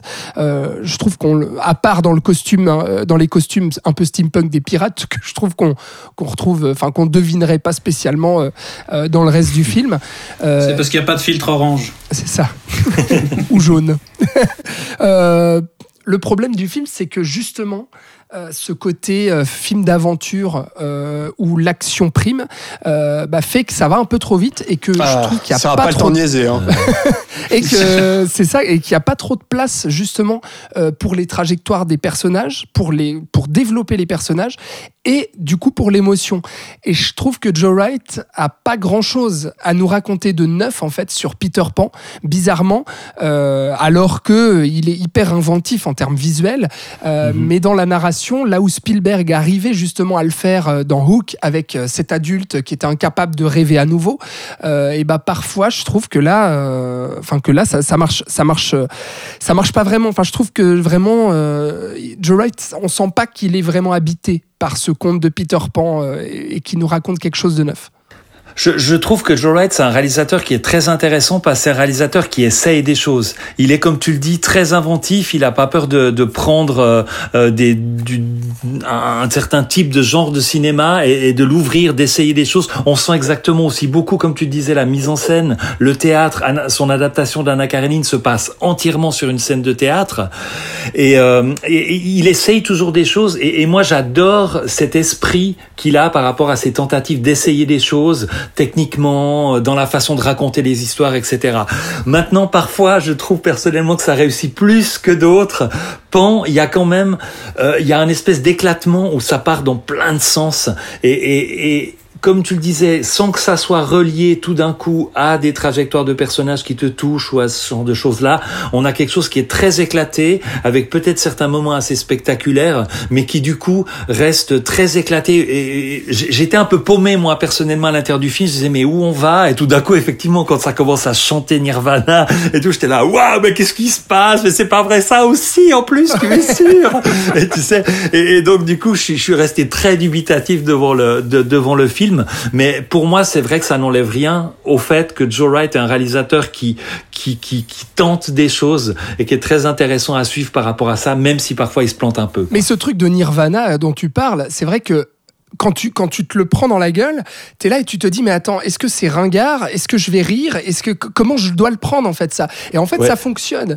Et, et je pense que chez un autre cinéaste ça n'aurait pas spécialement fonctionné, ça serait tombé complètement à plat.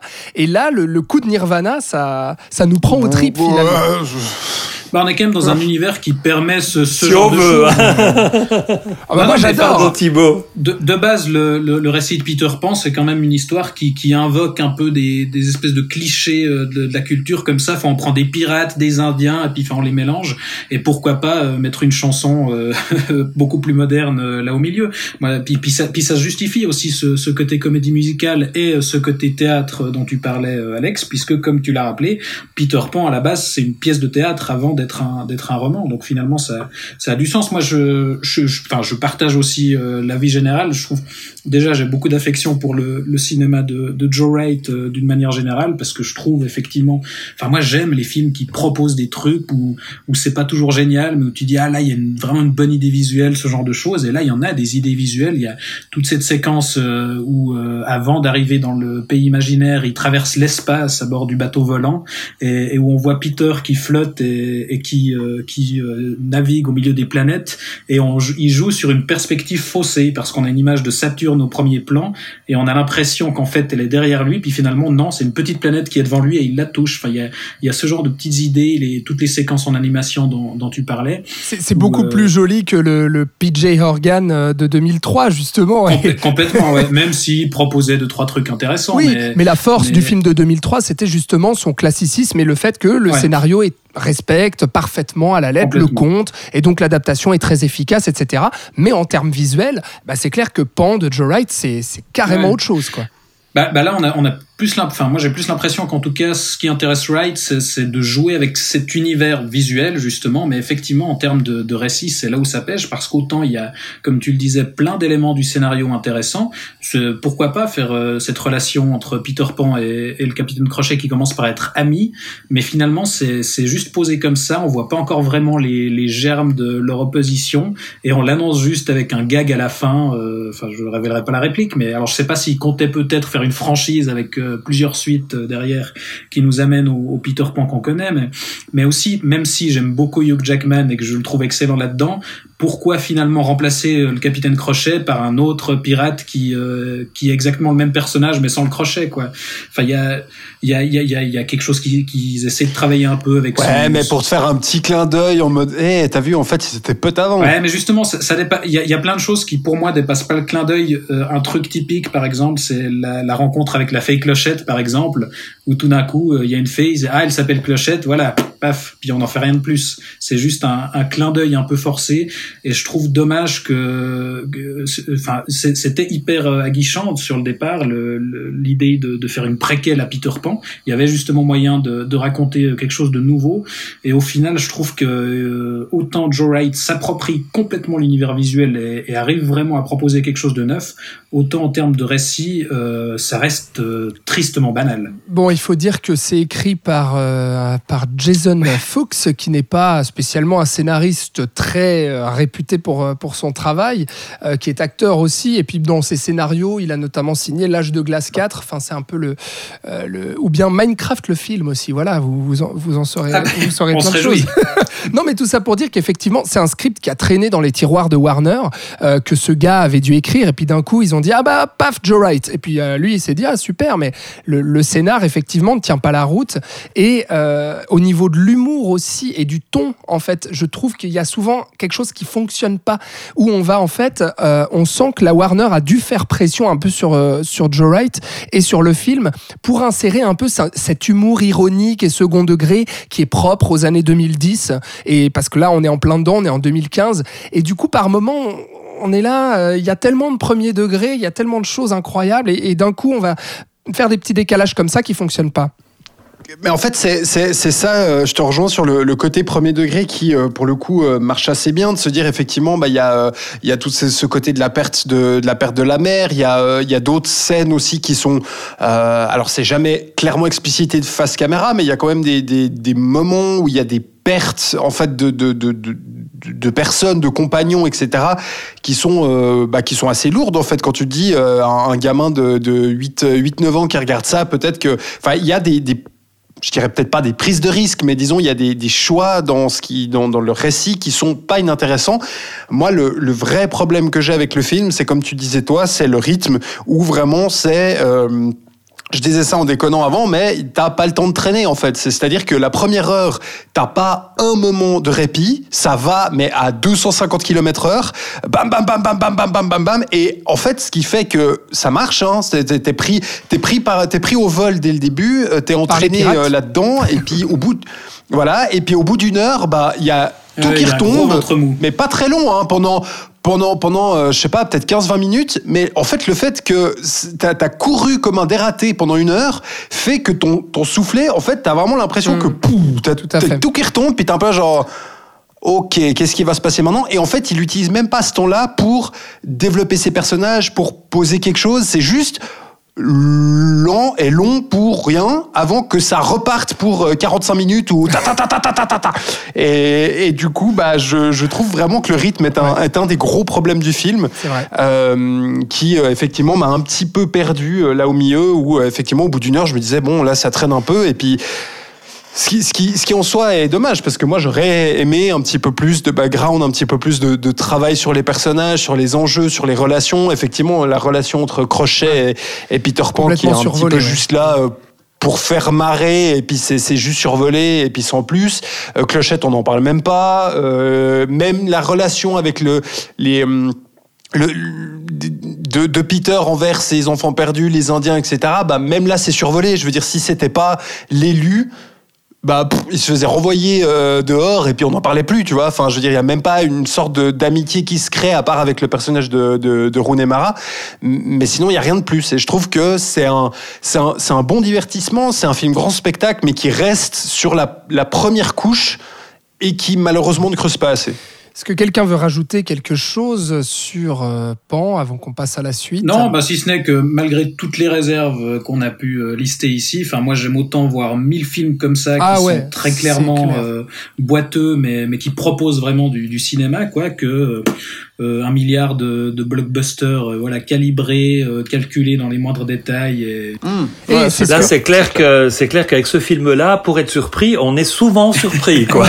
donc, donc ça c'est clair. Bah, c'est tout à fait recommandable et c'est pour Ouais, ça que j'ai- voulu, j'ai voulu en parler parce que je trouve Et que c'est ça- bien de le remettre en avant, effectivement. C'est ça. Et, et- et Moi, moi, je l'avais loupé à l'époque de, de sa sortie. Bah, je suis content d'avoir eu l'occasion de, de le voir. Tout à fait, c'est une très belle opportunité que de parler du conte pour parler de ce film-là. Et justement, tu disais, euh, je, je préfère voir quelque chose comme ça qui est un peu boiteux que quelque chose qui est bien lisse et bien huilé et efficace. Bah, c'est clair que moi, je préfère ça au Peter Pan de PJ Organ de 2003 qui est aussi de bonne facture et qui vaut le, le coup d'œil. Mais euh, Pan de Joe Wright, même s'il a plus de défauts évidents, bah, est dix fois plus intéressant et passionnant. Voilà, en tout cas, euh, si vous ne l'avez pas vu, eh bien, on vous conseille quand même. Même Patrick et Robin, vous conseillez quand même ou pas? Bah ouais, Oui, on respire un bon coup, puis on y va. on s'accroche à son siège et on y va. Et on part en bateau volant avec les pirates. D'ailleurs, c'est sur Netflix, euh, Pan de Joe Wright, voilà. Euh, sorti en 2015, je le disais, c'est à voir revoir chez vous. euh, on va passer à la suite et puis euh, on va parler d'un autre chef-d'œuvre euh, et d'une autre manière d'aborder le conte. Pas une adaptation directe d'un conte cette fois-ci, mais c'est tout comme. C'est la relecture du conte de Pinocchio dans le futur par Steven Spielberg, où le garçon de bois est remplacé par un garçon robot. Ça s'appelle AI, intelligence artificielle.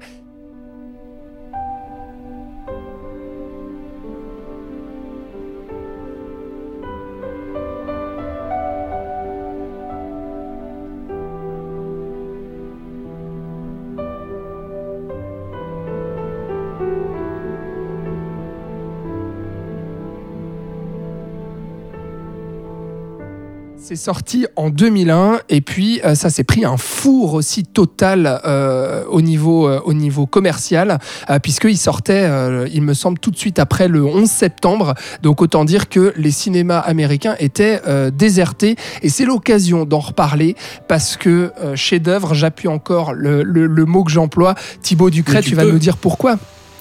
Mais je vais vous dire pourquoi. Ouais, AI, euh, c'est une adaptation à la avant Pinocchio euh, de base, c'est une adaptation d'une nouvelle de science-fiction de Brian Aldiss.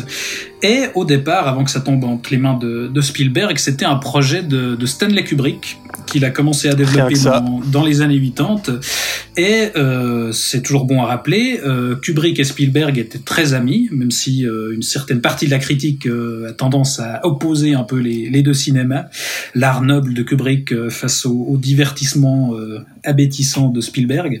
Et Kubrick était une grosse influence pour Spielberg. Et il y a deux occasions où, où Kubrick a abandonné ses projets en fait à cause ou pour Spielberg. Là aussi, ce sera ce sera selon.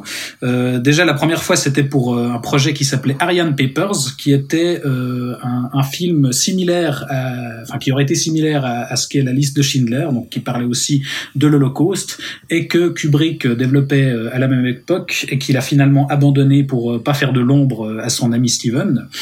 Et le deuxième projet qu'il a lâché entre guillemets pour son ami Spielberg, c'est AI, puisque donc il a commencé à développer ce projet dans les années 80. Pendant des années, il est passé par quatre scénaristes et finalement, bah, Kubrick euh, va finir par abandonner le projet et le confier à Spielberg parce qu'il sent que l'histoire que raconte ce film est plus proche de la sensibilité de Spielberg et il pense donc qu'il sera plus à même de, de les réaliser. Et donc le pitch, on y arrive. Spielberg, Euh, la famille, l'enfance, tout ça. euh, voilà, exactement, puisque le film se passe donc dans le futur, euh, à une époque où les glaciers ont fondu, et donc euh, la montée des océans qui en a découlé, ça a entraîné une surpopulation et, et la famine un peu partout. Et donc, euh, pour faire face à ça, l'humanité a inventé les robots pour euh, les pour l'aider dans, dans les tâches du quotidien. Et le film démarre sur une première scène où on assiste à une, une réunion scientifique où un inventeur annonce vouloir créer un robot capable d'aimer, le premier robot capable d'aimer. Et donc là, euh, tous ses collègues sont perplexes, notamment une femme qui lui fait remarquer qu'au-delà du défi technologique que ça représente, euh, est-ce qu'on peut euh, créer un robot qui est capable d'aimer? Il y a aussi une question morale qui est, en retour, est-ce qu'un humain pourra aimer ce robot? Et donc on questionne la responsabilité de l'humain envers sa création. Et dès le début, on interroge la notion d'intelligence artificielle, donc qui donne son, son titre au film. Euh, et c'est une notion qui va être travaillée tout du long, puisque le film va jouer à fond sur euh, le concept qu'on appelle la vallée dérangeante, c'est-à-dire ce- cette limite où l'artificiel se rapproche un peu trop de l'humain, au point que ça en devient justement dérangeant. Mais bref, ça j'y reviendrai plus tard parce que malgré ces questionnements moraux, ce robot capable d'aimer va être fabriqué, on va lui donner l'apparence d'un petit garçon qu'on va appeler David, et le prototype va être confié à un couple dont l'enfant est dans le coma, ils ont un, petit garçon qui, qui a été plongé dans le coma, et, le mari qui est persuadé que son fils se réveillera jamais, eh ben il va offrir euh, ce prototype d'enfant robot à sa femme en espérant que ça va l'aider à, à, faire son deuil finalement. Mais évidemment que les choses vont pas être aussi simples puisque la mère va avoir beaucoup de mal à se faire à l'idée de ce nouvel enfant parce que autant c'est un parfait simulacre de petit garçon à l'extérieur, autant euh, bah, il dort pas. Enfin, qui fait quand même un peu peur. Hein. Enfin, je... Il mange pas et ça reste une machine. Et effectivement, on a une, première partie, une, première partie que je trouve assez malaisante. Enfin, elle est vraiment très efficace à ce niveau-là parce qu'on a la mère et ce fils robotique qui essaye euh, peu à peu de s'apprivoiser. Elle essaye de l'accepter elle, mais euh, en même temps, lui, euh, qui est un robot qui vient d'être créé, il découvre la vie, donc il a des comportements assez inadéquats à voir, très flippants effectivement. Mais euh, malgré tout, bah, petit à petit, un lien filial va quand même se créer entre les deux, mais malheureusement trop tard, puisque suite à un retournement que je garderai secret pour les quelques personnes qui n'auraient pas vu le film, eh bah, David va être euh, séparé de sa mère, et donc euh, ce petit robot va devoir partir explorer le monde en compagnie d'un ourson mécanique et d'un robot gigolo incarné par, par Gigolo Joe Gigolo Joe. Gigolo Joe. Parfait Joe là-dedans. Ouais, il, est, il, est, excellent, il est très bien utilisé. Euh, et donc, bah, ce, ce, petit, euh, ce petit androïde va s'engager dans une quête pour devenir un vrai petit garçon comme Pinocchio, puisque effectivement on trouve euh, le, le, conte de Pinocchio qui est littéralement cité dans l'histoire, puisque euh, la mère et pas peu, ouais. David. Ouais, la mère lit à David cette histoire et donc lui il pense que c'est vrai. Euh, il pense que les histoires racontent la réalité et donc il part à la recherche de la fille bleue du conte de Pinocchio en espérant lui aussi pouvoir devenir un petit garçon. Et au-delà, des, au-delà de Pinocchio, c'est vrai que le, le, film fait énormément référence au conte. On a par exemple au début une scène dans la clinique où le, le fils euh, de, du couple euh, est cryogénisé. On voit des, des, peintures sur le mur qui sont des représentations de différents contes. On a une, une scène euh, d'abandon dans les bois assez terrible qui renvoie là aussi à, à, Hansel et Gretel ou à d'autres contes. Mhm. La maman lit Robin des Bois, hein, très, Robin des Bois très beau conte et très joli prénom, voilà par rapport à par rapport à, par rapport à la forêt, c'est impressionnant à quel point euh, c'est un décor qui est souvent employé dans les films euh, adaptés de contes. Quoi, la forêt même dans les contes, c'est un élément important. Et c'est vrai qu'il y a toute la, la, la partie centrale euh, de, de Haï qui se passe dans ce décor-là, qui contraste d'un coup assez fortement avec l'univers aseptisé de l'appartement du, du début du film. Ouais, ouais, bah c'est ça qui est intéressant, c'est comme on l'univers SF qui découle après. Ouais, on utilise le conte, donc on mélange euh, voilà plusieurs influences la science-fiction et puis un matériau plus classique. Mais sinon, bah, c'est vrai que voilà, Pinocchio, ça reste la référence principale du film. Et d'ailleurs, c'est une idée de Kubrick au départ. À l'époque où il développait le projet, c'était déjà lui euh, qui avait euh, dans l'idée de faire une adaptation de Pinocchio euh, en version science-fiction. Euh, et on a justement tout, toute une série de passages qui reprennent euh, bah, des passages de Pinocchio, puisqu'on a ce passage dans la Flèche Fer, donc le, la fête euh, foraine qui célèbre la vie et l'humain. Euh, euh, qui est une version cauchemardesque du, du théâtre de marionnettes dans Pinocchio, justement. Euh, on a le pays des jouets de, de, Pinocchio qui devient ici Rouge City, donc une ville du vice de science-fiction. Et on a, bah, à la fin, je, je révélerai pas, mais on plonge littéralement dans, dans le conte de Pinocchio. Mhm. on mhm. finit dans mhm. l'eau comme, comme, comme Pinocchio, quoi. C'est ça. Et donc, euh, bah, comme on le disait avant, finalement, le film mélange euh, un univers et des vrais concepts de science-fiction, tout ce qui concerne l'intelligence artificielle, avec les influences des contes et, euh, même de la mythologie, puisqu'on a aussi quelques, quelques références à la Bible. Et finalement, c'est loin d'être d'être incohérent, puisque l'inspiration de Pinocchio, ça permet de pousser encore plus loin la réflexion sur l'intelligence artificielle, puisque le conte de Pinocchio raconte quand même à la base la création d'un être humain et euh, le développement de sa conscience. Donc ça a du sens euh, mhm, pour euh, mhm. questionner la différence entre la machine et l'humain, etc. Et aussi visuellement, puisque je, je, je parlais de ce concept de, de la vallée de l'étrange, euh, de la vallée dérangeante, pardon. Puisque les robots, euh, euh, y a, y a, comment la technique euh, participe aussi à les rendre ambigus, puisqu'on a autant des images de synthèse quand il s'agit par exemple de leur arracher le visage ou d'ouvrir des, des, tiroirs dans leur corps ou ce genre de choses, mais surtout beaucoup de, de maquillage en dur euh, qui les fait un peu plus brillants, un peu plus, euh, mm -hmm. un peu plus euh, édulcorés comme ça. Enfin, il y a moins d'aspiration. Genre, genre Jude Law, c'est assez fou mm -hmm. de voir ouais, sa ouais, tête quoi. Il, enfin... il scintille, il est, il est tout lisse et, et ça, ça rend justement tous les robots du film vraiment à la limite de l'humain et de l'artificiel est, est, clairement dérangeant. Et, et les effets spéciaux, euh, les effets spéciaux sont fous. Hein. C'est de la dinguerie mmh. quoi. Ça n'a pas pris une ride quoi. Ça date de, ça fait 19 ans maintenant que le film est sorti. Ah ouais, 2001, oui. C'est de la folie. Ça, quand, ça quand notamment quand le, le, le visage euh, sort puis ouais. monte. Enfin, c'est fou furieux, fou furieux. Ah ouais, c'est parfaitement, euh, enfin le, le, le, passage de l'un à l'autre est parfaitement géré et, et finalement le fait qu'on est aussi tout du long aux côtés de ce petit garçon qui reste dans l'absolu un robot, c'est qui, qui, est à la fois inquiétant et attachant, c'est ça aussi qui crée euh, une, une ambiguïté euh, intéressante. Il y a, y a une chose qui qui qui m'a qui m'a un peu refroidi au milieu du film, enfin qui me paraissait étrange. J'aimerais bien avoir ton avis Thibault là-dessus. Ouais. C'est en fait que les gens qui parce qu'en fait il y a, y a cette euh, foire euh, dont tu parlais par rapport à la référence au théâtre de marionnettes et ce genre de choses là cette foire où les humains qui sont contre en fait un peu la technologie euh, et les robots contre ce type de, de créatures là détruisent les robots dans une espèce de fête comme ça et tout. Et il y a, y a, un point de vue quand même qui est assez, euh, je trouve, un peu cliché parce que parce que ces gens qui sont contre ces robots-là, contre l'évolution, contre la technologie, en tout cas, euh, ils sont bien beaufs, bien lourds, ils boivent de la bière, ils crient, euh, ils sont mal, mal fagotés et tout ça. C'est des Texans, et, quoi. Et, et ouais, c'est ça, c'est des Texans, effectivement. Et, et j'étais, alors, je, je l'ai vu peut-être comme une comme une la, la confiance ou l'indécrottable confiance en Spielberg, en, en, en, le futur, en la technologie, en, en ce genre de choses-là. Mais en même temps, j'avais de la peine à comprendre pourquoi il est parti dans un cliché comme ça par rapport à, à cette opposition à ce qui se fait au niveau technologique dans le film, quoi. Bah, il, il, me semble qu'il y a quand même euh, un ou voire deux personnages dans cette scène-là qui nuancent un petit peu ça. Enfin, effectivement, le public, on montre un petit peu des, des gros beaufs euh, bourrés à la bière, comme tu dis.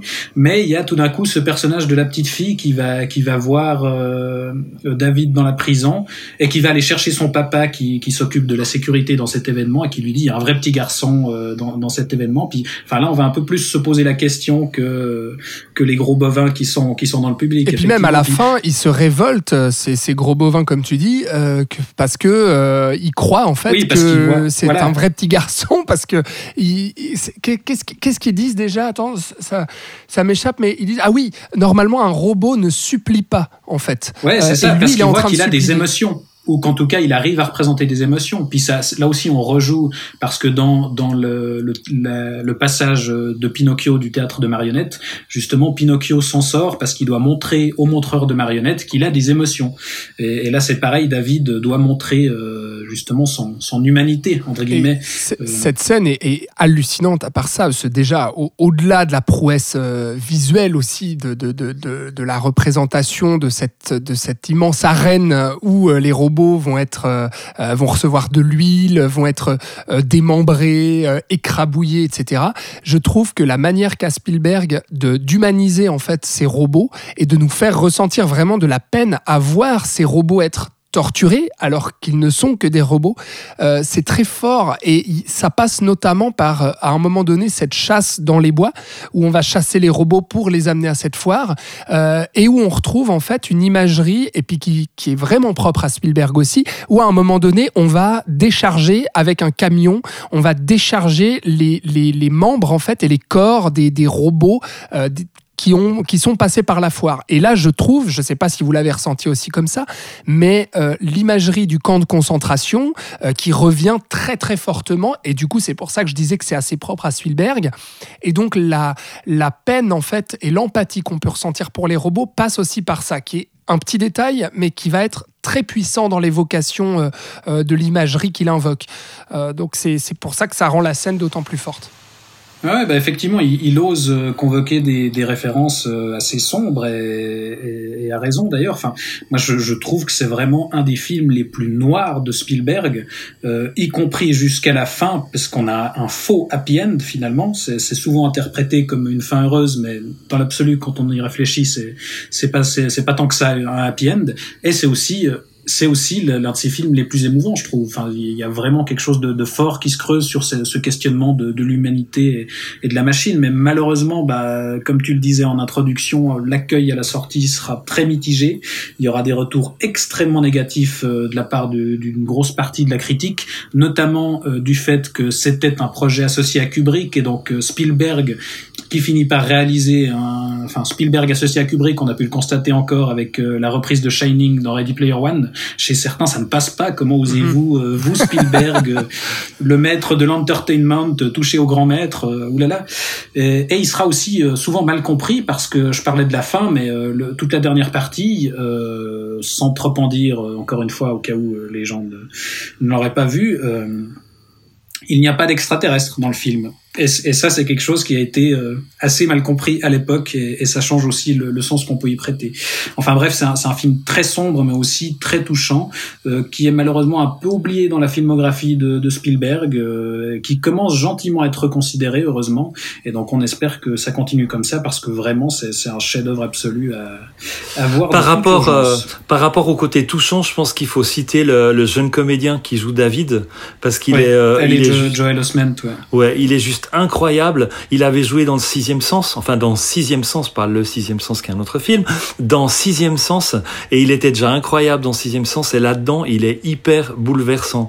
La, la, la scène où la mère enregistre, en met en route le robot en lui disant une scène de mots, il y a un changement dans son visage qui se joue, qui est, qui est capté, qui est joué, qui est juste incroyable. On voit l'humanité arriver à l'intérieur de, de, de, lui à travers, à travers son, son travail sur le visage. Et ce jeune acteur qui, après, a malheureusement un peu disparu, est incroyable, quoi, dans, dans ces deux films-là. Et, et d'ailleurs, tout ce début, parce que t'en parles, Patrick, mais je trouve ça euh, hallucinant. Euh, Robin, c'est toi qui disais, euh, ouais, il, fait, il fout quand même les boules, ce robot.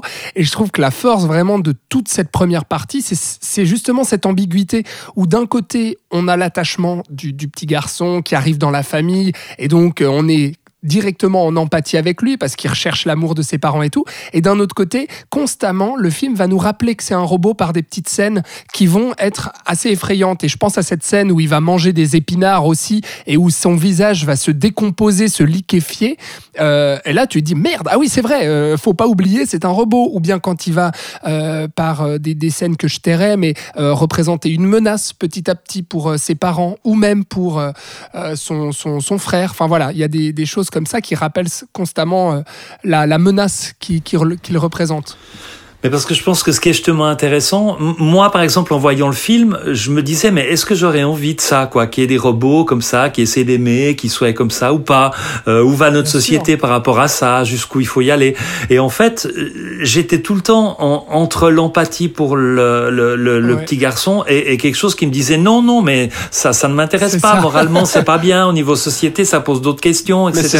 Et en fait c'est vraiment le questionnement film. du film quoi. Ouais, c'est exactement ouais, ça. C'est ça, ça, la, ça nous questionne tout du long sur euh, sur euh, sur jusqu'où est-ce qu'on va au niveau de la technologie euh, et de ce genre qu'est-ce qui fait notre humanité quoi.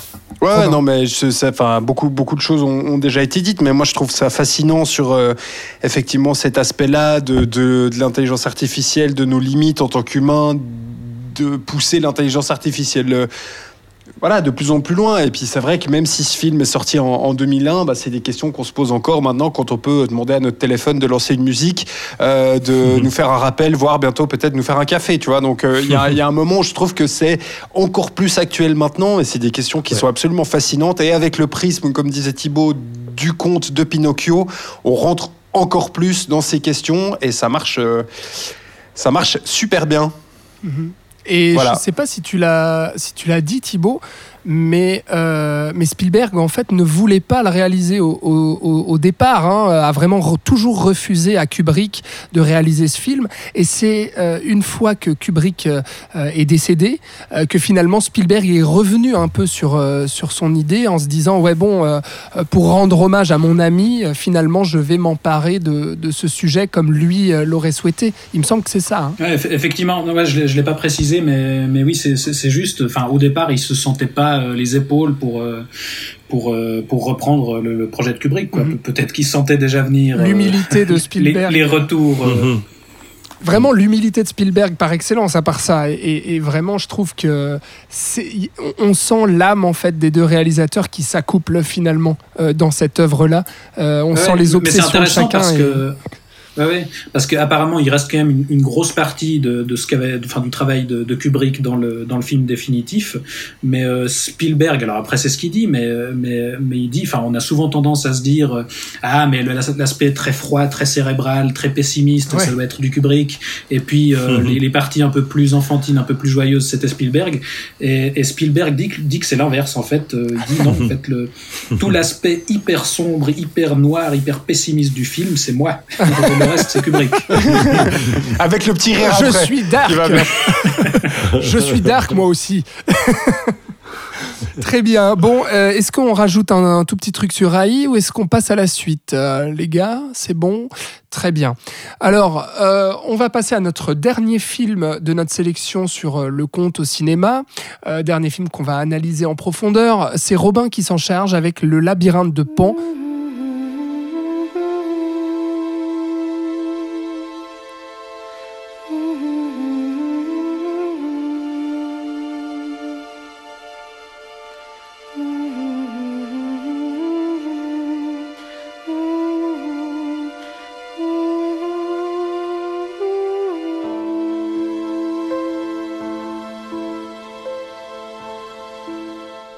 Autre chef-d'œuvre, du coup, vous l'aurez compris, on a trois chefs-d'œuvre et un bon film dans ces quatre films qu'on vous propose.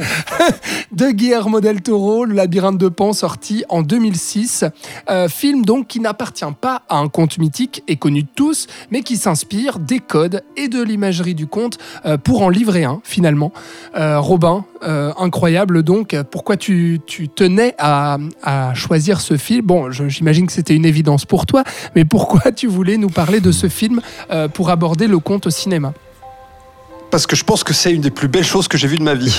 Euh, voilà, donc j'ai beaucoup de chance parce que déjà l'épisode d'avant j'ai pu parler de Chiro, Oui, euh, qui vrai. était un film qui me tenait vraiment beaucoup à cœur. Et alors là, on va parler vraiment de un de mes, si ce n'est de mon film préféré. On choisit Euh, nos thèmes pour toi, le hein, Robin. On choisit nos thèmes pour toi. hein. Bah oui, écoute. Alors voilà, tu l'as dit, euh, réalisé par euh, Guillermo del Toro, dont j'espère une fois qu'on aura l'occasion de lui consacrer une émission entière, parce qu'il y a beaucoup, beaucoup, beaucoup de choses à dire sur, cette, euh, sur, ce, sur ce réalisateur. Euh, donc il faut savoir qu'à la base, euh, le labyrinthe de Pan, ça devait être euh, une suite, ou en tout cas une suite spirituelle de L'échine du diable, qui est donc un autre film de, de, de Guillermo del Toro, et qui, est, un petit peu les et qui est génial, signes du diable, quoi. À voir aussi super, absolument, c'est génial. super, ouais, ouais. ouais, complet, complètement. Euh, mais est-ce que Guillermo del Toro a fait un mauvais film? Ah, bah non, voilà. Donc euh, il faut tous les voir. Euh, non, non, même, même ça c'est vachement bien. Euh, donc du coup, à la, à, la, à la base, ça devait être une, une suite un peu spirituelle de L'échine du diable, mais effectivement, euh, L'échine du diable étant sorti en 2001 et le labyrinthe de Pan en 2006, bah, il s'est passé deux trois trucs hein, dans le dans le monde, notamment le 11 septembre, notamment euh, des guerres, etc., qui l'a fait un petit peu, euh, on va dire, réorienter son son, son son concept, son projet pour que ça devienne euh, donc un, un projet, en- on va dire en lui-même, même si évidemment ça reprend beaucoup d'éléments et beaucoup de de, de, de, de, thématiques de l'échine du diable pour devenir le labyrinthe de Pan comme on le connaît. D'ailleurs, euh, petite anecdote aussi sur le nom, puisque euh, c'est vrai qu'en en, en français, on dit ça, euh, on l'appelle le, labyrinthe de Pan, mais c'est faux, puisque en fait, en, version originale, en version espagnole, c'est le labyrinthe du faune, puisque en fait, la, notion de Pan, en tout cas, la, la, notion française de Pan se rattache à Pan, donc le dieu grec, divinité de la nature, protecteur des bergers, des troupeaux, etc., qui est souvent accompagné de faune, effectivement, mais euh, ici, ça n'a absolument rien à voir avec cette divinité, donc on, aurait dû plutôt appeler ce film le labyrinthe du faune plutôt que le labyrinthe de Pan, mais en soi, ça change pas grand-chose. Voilà, donc euh, le film se passe donc pendant le printemps 1944 euh, en, Espagne. La guerre d'Espagne est terminée depuis à peu près cinq ans. Le pays est donc contrôlé par, par Franco, donc là, on est, comme tu le disais, vraiment dans un ancrage du réel. Là, c'est clair que sur le début, on est, on est complètement ancré dans le réel. Et puis, on va suivre Ophélia, une, une, jeune fille qui va suivre, euh, qui va accompagner sa mère qui rejoint son nouveau mari, euh, un capitaine de l'armée franquiste qui a euh, pour but, dans une forêt, on y revient, d'éliminer la, résistance qui se, terre un petit peu dans la région. Donc en fait, le film va jouer sur deux tableaux, c'est-à-dire d'abord le, le, tableau, on va dire très réaliste, hein, c'est cette, confrontation entre l'armée franquiste et les résistants espagnols qui veulent bah, se, battre pour essayer de libérer le pays. Et puis sur l'aspect euh, conte où en fait Ophélia va rapidement apprendre euh, qu'il y a un labyrinthe dans le jardin de, de, la, propriété sur laquelle il se trouve. Et puis que dans le labyrinthe, il y a un, un faune qui euh, lui dit qu'en fait elle est la princesse d'un royaume, d'un autre royaume, et que pouvoir y retourner et prétendre à sa place de princesse, elle doit réaliser trois épreuves qui vont prouver qu'elle a le cœur pur pour retourner dans son royaume. Donc en fait, ce qui est euh, vraiment euh, super ici, c'est qu'on a ce mélange en fait entre cette histoire qui se passe dans le réel et cette histoire beaucoup plus euh, fantastique avec les deux qui se mélangent, qui interagissent, qui vont se, répondre. Il va y avoir tout un jeu notamment sur sur la couleur, sur le traitement de l'image, avec effectivement une, une, réalité qui sera très froide, avec des couleurs très très ternes, très grises, très bleues. Là où l'aspect un petit peu, on va dire un petit peu fantastique, va être beaucoup plus colorés, ronds, chaleureux, etc., qui vont, qui vont nous, nous, attirer un petit peu vers ça, parce qu'il faut savoir que Guillermo del Toro est un réalisateur euh, qui est absolument passionné par les monstres, par les créatures, qui ont été un petit peu euh, sa sa, sa, sa, porte de sortie dans, dans, ses, en fait, dans son adolescence et sa jeunesse qui ont été assez difficiles pour lui. Et donc, en fait, lui, contrairement à beaucoup d'autres, voit euh, les créatures et les monstres un peu comme ses, comme ses amis, en fait, si on peut dire. Et donc, il a, euh, on va dire, un regard assez bienveillant sur eux, sur euh, ces monstres, sur ces créatures. Alors, à la manière okay, de Burton, mais... en fait, aussi à la manière d'un Tim, ouais, complètement à la manière d'un Tim Burton. Et donc là, on va euh, juxtaposer en fait euh, et vraiment euh, lier la violence de la réalité, en fait, la violence de cette guerre, enfin des suites de cette guerre et l'imaginaire de cet enfant, euh, avec une séparation entre euh, bah, justement la jeunesse qui peut encore rêver, qui peut croire encore au conte. Ophélia ne va même pas, enfin, va jamais se, remettre en question l'apparition du faune, va jamais remettre en question les tâches que, que le conte le, faune lui donne.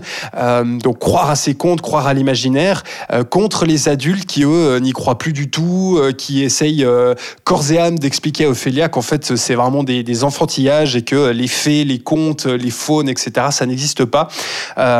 et donc, ça va être tout sur ces histoires de choix, cette question aussi de la désobéissance d'Ophélia vis-à-vis de, cette autorité qui va vouloir vivre son imaginaire, vivre son son rêve, si je puis dire, en fait, de retourner, de sortir de sa condition euh, euh, présente, parce que euh, on peut le dire, hein, le capitaine, il est vraiment pas gentil du tout.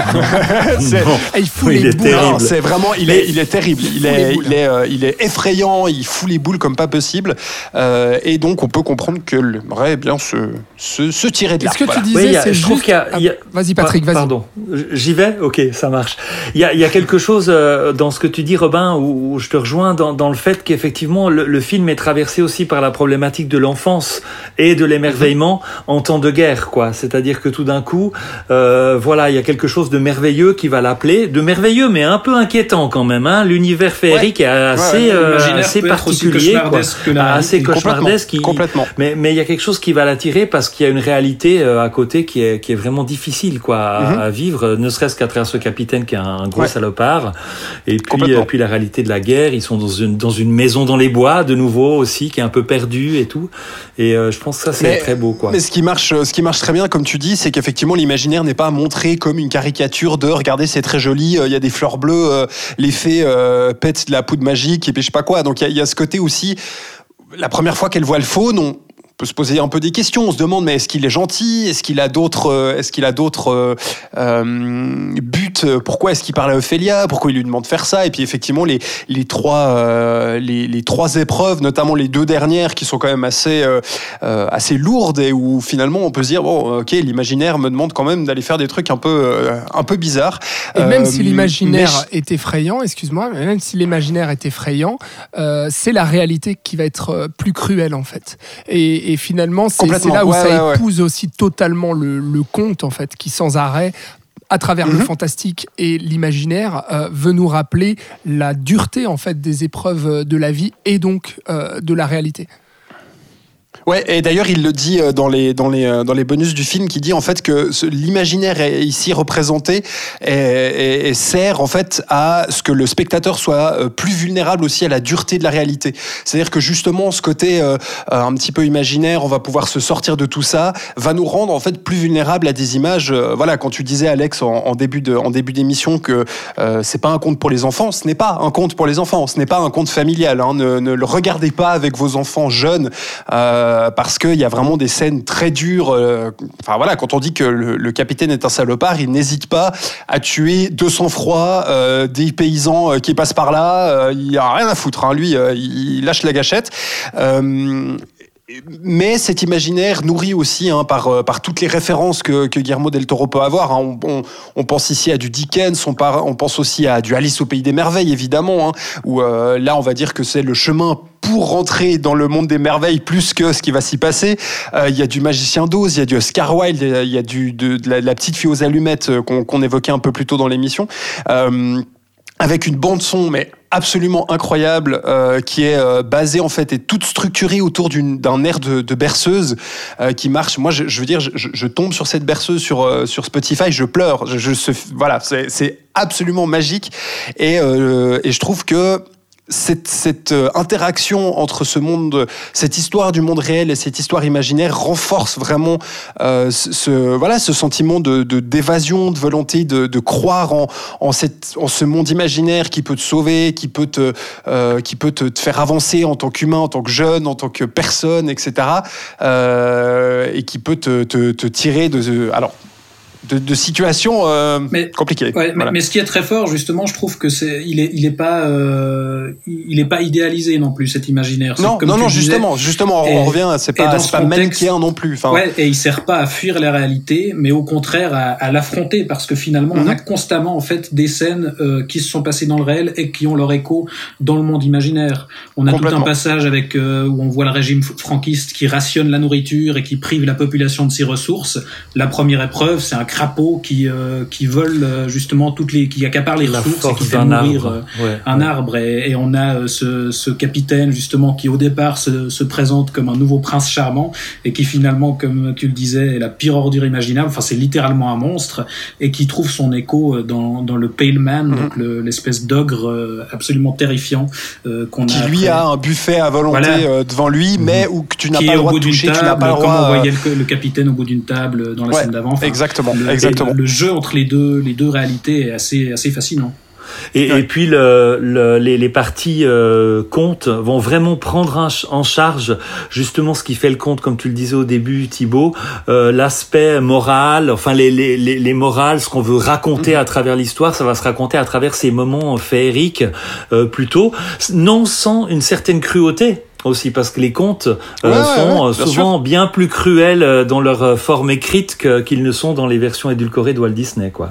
Mhm. Donc là, mhm. je pense. Mais c'est ça qui est intéressant, c'est ça qui est super et de montrer que un humain peut être un monstre beaucoup beaucoup plus dangereux qu'un monstre que tu croises dans la, enfin qu'un faune que tu peux croiser dans la mhm. forêt mais en disant quand même que le faune peut aussi avoir ses mauvais côtés, que l'aspect fantastique n'a pas que du bon. Mm. On va pas mm. dévoiler la fin, mais il y a un petit twist aussi où, justement tu peux te remettre en question en disant oh là attends là, le, monde imaginaire là il fait un il fait un coup un, peu vicieux là etc. Et c'est ça que je trouve euh, fascinant, c'est que à aucun moment on va te dire c'est manichéen, regarde l'imaginaire c'est de la folie et puis euh, le monde réel c'est nul. Enfin on sent vraiment ce travail de quelqu'un euh, qui n'a pas quitter le. Bah, là, je parle évidemment de, Del Toro, mais qui n'a pas dénigré le, monde réel, mais qui a utiliser l'imaginaire pour avancer, pour accepter le monde réel et pour euh, se le rendre un petit peu mieux en fait à, sa sauce. Et là, je trouve que tu sens complètement ça. Euh, voilà, l'imaginaire ne va pas ne va pas complètement te sauver, t'envoyer dans un autre monde, mais il va t'aider à dépasser ça et à mieux vivre ta, ta vie réelle en fait, on va dire. En, en bref, on peut dire que c'est l'inverse de Sucker Punch finalement. Pardon, c'était gratuit. C'est vrai, mais c'est vrai. Euh, et film d'ailleurs donc euh, qui, qui sera très très important dans la carrière de Guillermo del Toro, euh, qui sera un succès, succès critique et qui du coup lui donnera une sorte de crédibilité dans, le, dans le cinéma, messieurs dames, cinéma de festival puisque le, fi- le film sera projeté à Cannes en compétition, sauf erreur. Et, et surtout, en fait, je parle de cinéma parce que euh, la critique, en fait, était pas tendre avec Del Toro. euh, et puis, on avait même rien à foutre de ce réalisateur qui réalisait soit des films de genre en espagnol, soit ensuite des films pour Hollywood et des gros blockbusters de super-héros, notamment Blade 2, Hellboy 1 et 2. Et en fait, le labyrinthe de Pan, c'était le moment où on s'est dit Ah, mais en fait, il fait du cinéma, cet homme-là. Et c'est dommage que le labyrinthe de Pan, euh, qu'il ait fallu attendre le labyrinthe de Pan pour que Guillermo del Toro soit reconnu internationalement comme un cinéaste et un vrai cinéaste euh, et, un- et qui fait du cinéma d'auteur, puisqu'il l'avait fait avant avec ses blockbusters. Mais en tout cas, ça lui ouvre vraiment un champ euh, assez immense, euh, ce labyrinthe de Pan. Mais disons que c'est vrai que je pense que la critique a eu de la peine au début à se dire on peut faire du cinéma d'auteur avec euh, avec de l'imaginaire, avec euh, avec des, des, des récits comme ça. Ouais, pas qu'au début, Euh, il a toujours de la peine maintenant. hein. Ouais ouais ouais, mais disons que disons que j'ai l'impression qu'un petit peu moins maintenant avec euh, tout ce, que- toute la démocratisation de ces films un peu comme ça. de ces Ah, et puis le fait qui qu'il ait gagné l'Oscar, Et, euh, Del Toro, pour La forme de l'eau aussi. Oui oui oui hein. aussi aussi que aussi. Bong fait, ait gagné aussi avec un film de genre, euh, Parasite, euh, l'Oscar du meilleur film. Enfin, c'est vrai qu'effectivement, comme tu dis Robin, ça s'est un peu plus démocratisé aujourd'hui.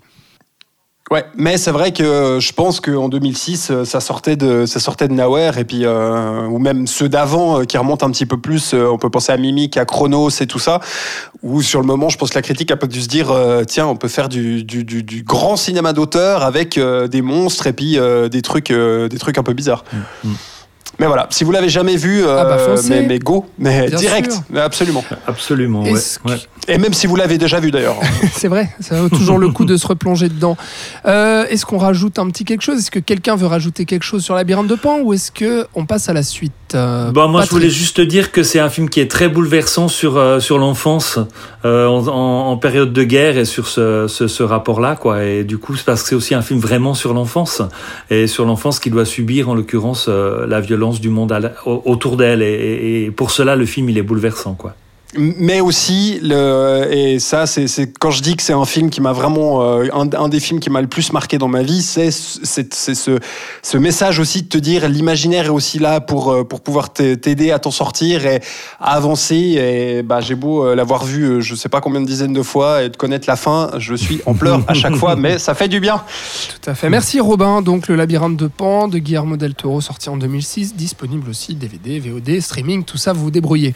Euh, on a fini donc euh, euh, de parler de ces quatre films qui euh, qui analysent donc le rapport entre le conte et le cinéma. On va continuer. Si vous nous écoutez jusqu'à maintenant, c'est que vous avez aimé ça et que vous en voulez plus et que vous voulez qu'on vous Et recommande qu'on a pété ton timing. et que vous voulez qu'on recommande plus de films en rapport avec le conte au cinéma, c'est donc ce qu'on va faire. Et comme tu dis, Robin, on va faire péter le timing, mais c'est pas grave, parce que quand on parle de cinéma, on en parle avec passion. Euh, les recos supplémentaires, donc, euh, chacun va donner euh, deux films de son choix euh, assez rapidement, euh, juste les présenter et dire pourquoi il faut les voir. Euh, toujours dans la thématique euh, du conte au cinéma. On commence avec toi, mon cher Titi. Euh, Qu'est-ce que tu veux recommander? Alors écoute, moi je veux d'abord recommander euh, un film qui s'appelle Return to Oz ou Oz, un monde extraordinaire en français, euh, qui est un film de 1985 produit par Disney là encore, mais un film en, prise de vue réelle ce coup-ci. C'est une suite non officielle euh, au Magicien d'Oz de 1939. Et en fait, euh, ce film adapte les deux romans suivants de L. Frank Baum, parce que c'est une série, Le Magicien d'Oz. À la base, il y a pas, euh, il y a plusieurs volumes. Et euh, c'est intéressant parce que déjà c'est l'unique film euh, réalisé par Walter Murch, qui est le monteur officiel de Coppola, donc un, un grand, un grand nom du métier. Euh, et donc là, c'était la première et la dernière fois qu'il passait derrière la caméra. Et euh, ce Return to Oz, c'est un film très étonnant parce que c'est à la base, on peut imaginer une aventure pour enfants, mais qui est quand même euh, relativement sombre parce que ça démarre quand même dans un asile de fous. Il y a, y a quelques passages assez terrifiants, dont une fameuse séquence avec une sorcière qui change de tête et, et l'héroïne traverse tout d'un coup un couloir avec plein de têtes dans des vitrines qui parlent. Enfin, si on voit ça gamin, j'imagine que ça peut, ça peut en traumatiser plus d'un. Et, il y a enfin c'est un film bourré d'inventivité. Il y a des scènes fantastiques euh, hyper inventives avec des effets spéciaux assez dingues. Il utilise beaucoup euh, l'animation en stop motion euh, qui, est, qui est vraiment très bien travaillé euh, dans le film. Euh, ce Return to Oz, il s'est malheureusement planté à sa sortie parce que forcément il a terrifié les gamins et choqué les parents qui s'attendaient pas du tout à ça. Il est complètement oublié aujourd'hui, mais il vaut le coup d'être considéré. Donc voilà, si, si vous êtes amateur du Magicien d'Oz, je recommande ce, ce, cette suite assez étrange. Et je sais pas si j'enchaîne direct sur la deuxième recommandation. J'en avais jamais entendu parler à part ça. Donc, bah, mais écoute, ce, ce, truc avec les sorcières, les têtes, tout ça, tu m'as, tu m'aguiches.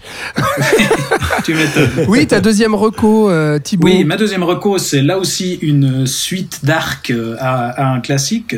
Euh, il s'agit de Babe 2, le cochon dans la ville. Euh, parce que tu voilà, veux encore parler de George Miller, toi hein De remettre en lumière cette suite ouais, bah ouais. mésestimée et évidemment de parler de George Miller parce qu'on ne parle jamais assez de George Miller, donc Monsieur Mad Max. Euh, George Miller qui avait déjà écrit, produit et plus ou moins réalisé le premier Babe. Officiellement, c'est réalisé par Chris Noonan, mais on a quand même beaucoup la patte de George Miller, donc c'est pas impossible que ce soit euh, une affaire à la, à la Poltergeist ou en fait, euh, voilà. Euh, et il va finalement réaliser euh, une suite à Babe. Donc euh, ce Babe 2, il le réalise lui-même. Euh, et ces deux Babe, bah, déjà, sont formidables. Mais ils empruntent tous les deux au genre du conte, puisque chacun s'ouvre sur un livre, justement, comme dans les Disney.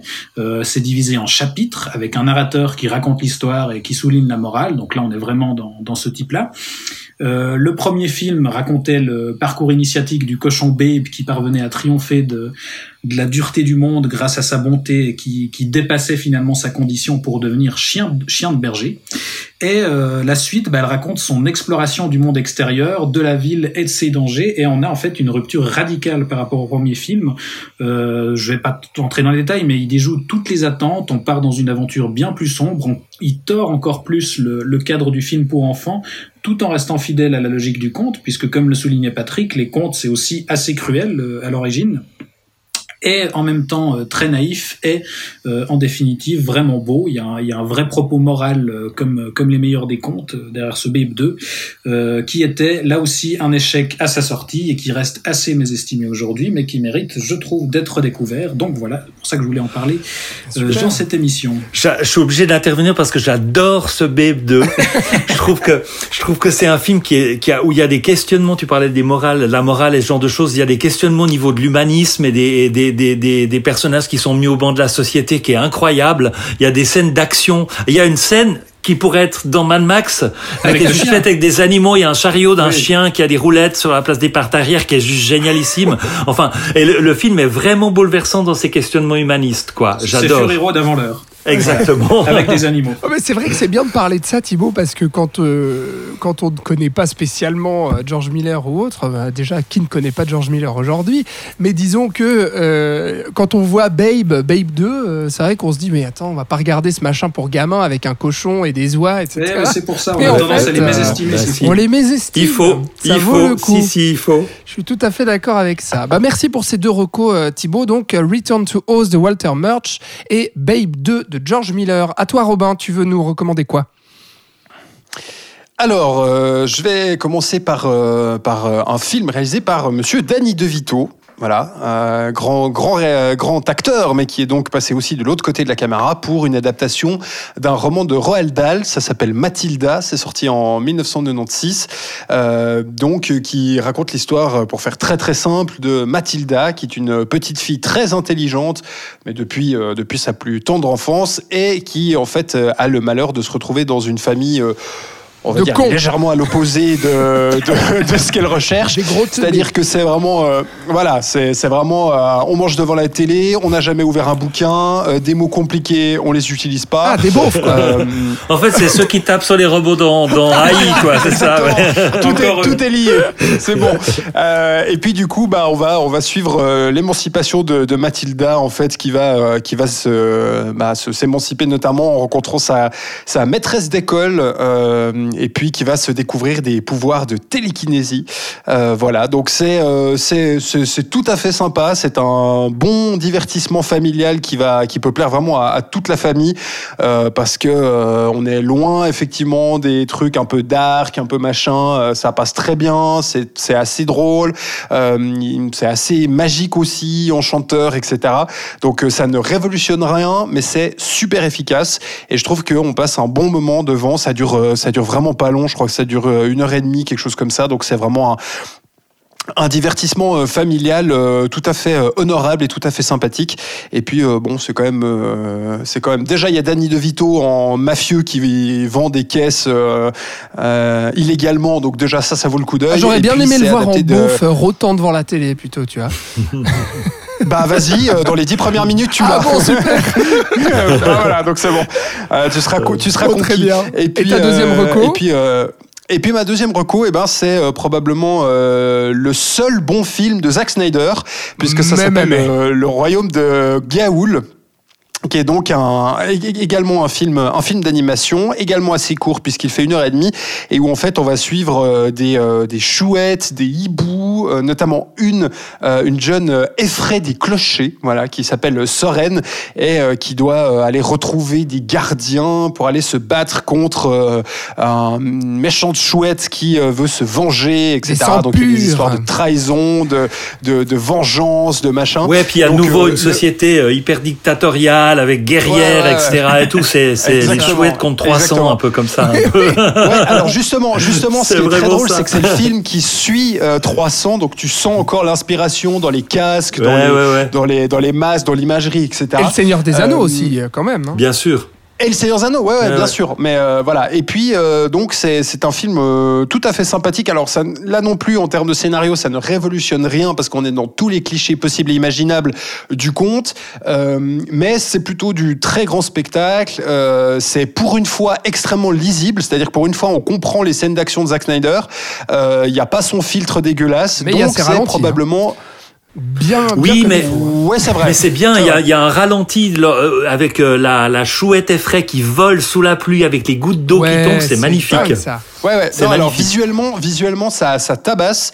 C'est vraiment, euh, c'est vraiment superbe. Euh, L'animation le- des chouettes. L'animation, ouais, ouais, ouais. L'animation est vraiment, vraiment super. Elle est chouette l'animation Euh, des chouettes. Ah Pardon, excusez-moi, vous pourrez film, couper non, si vous voulez. Jamais. Bah, surtout pas, surtout pas. Euh, voilà, garde. donc c'est aussi là un, un bon, un bon divertissement euh, sympa, euh, mais avec les limites de Zack Snyder, je trouve, euh, qui sort là son Zack meilleur Snyder film. a des limites.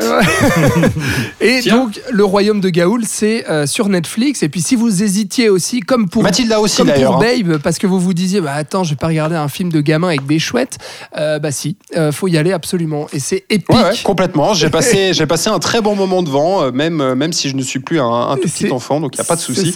Euh, et puis pour euh, co- co- conclure ce que tu disais, Mathilda et le Royaume de Gaoul sont disponibles. Ah, Mathilda aussi, Voilà. d'accord, très bien. Euh, Ouais. Thibaut, euh, le royaume de Gaoul, euh, finalement, t'as regardé ou pas? T'as réussi à te faire violence Non, écoute, euh, c'est- le seul Zack Snyder que je me suis pas encore infligé. Mais C'est voilà, dommage, c'est le meilleur. Vous me donnez C'est peut-être un des Je vais mieux. Hein. Ouais, je vais peut-être lui peut-être laisser un une des dernière mieux. chance. Ouais, vas-y Thibaut, vas-y, lance-toi. Patrick, euh, quelles sont tes recommandations? Alors moi j'ai deux films d'animation qui sont des qui, qui s'amusent à avec le conte mais qui sont pas vraiment adaptés de conte. Le premier c'est les cinq légendes de Peter Ramsey, c'est un film de 2012 euh, qui est donc pas adapté d'un conte mais qui va prendre des personnages légendaires féeriques comme euh, héros. Il y a le Père Noël, il y a le Marchand de sable, il y a la Fée des dents qui est un petit peu notre petite souris européenne. Et il y a d'ailleurs un gag dans le film qui est assez rigolo par rapport à ça. Il y a le lapin de Pâques et puis il y a Jack Frost qui est un jeune homme qui est une représentation de l'hiver et ils vont vont devoir s'unir dans le film pour lutter contre le croque-mitaine qui s'appelle ici Peach et puis qui a décidé de faire régner la peur chez les enfants en hantant leurs rêves. Alors le lien au conte, il va se faire pour moi à travers l'histoire qui est intéressante, qui est surtout riche d'une réflexion et d'une morale, parce qu'on va bien entendu se poser des questions sur notre rapport à la peur et sur notre capacité à l'émerveillement. Donc ça, ça va vraiment être un peu la, la, la, morale du et les questionnements du film. Et ça, je trouve intéressant aussi qu'un film d'animation ait cette couche supplémentaire de nouveau une fois.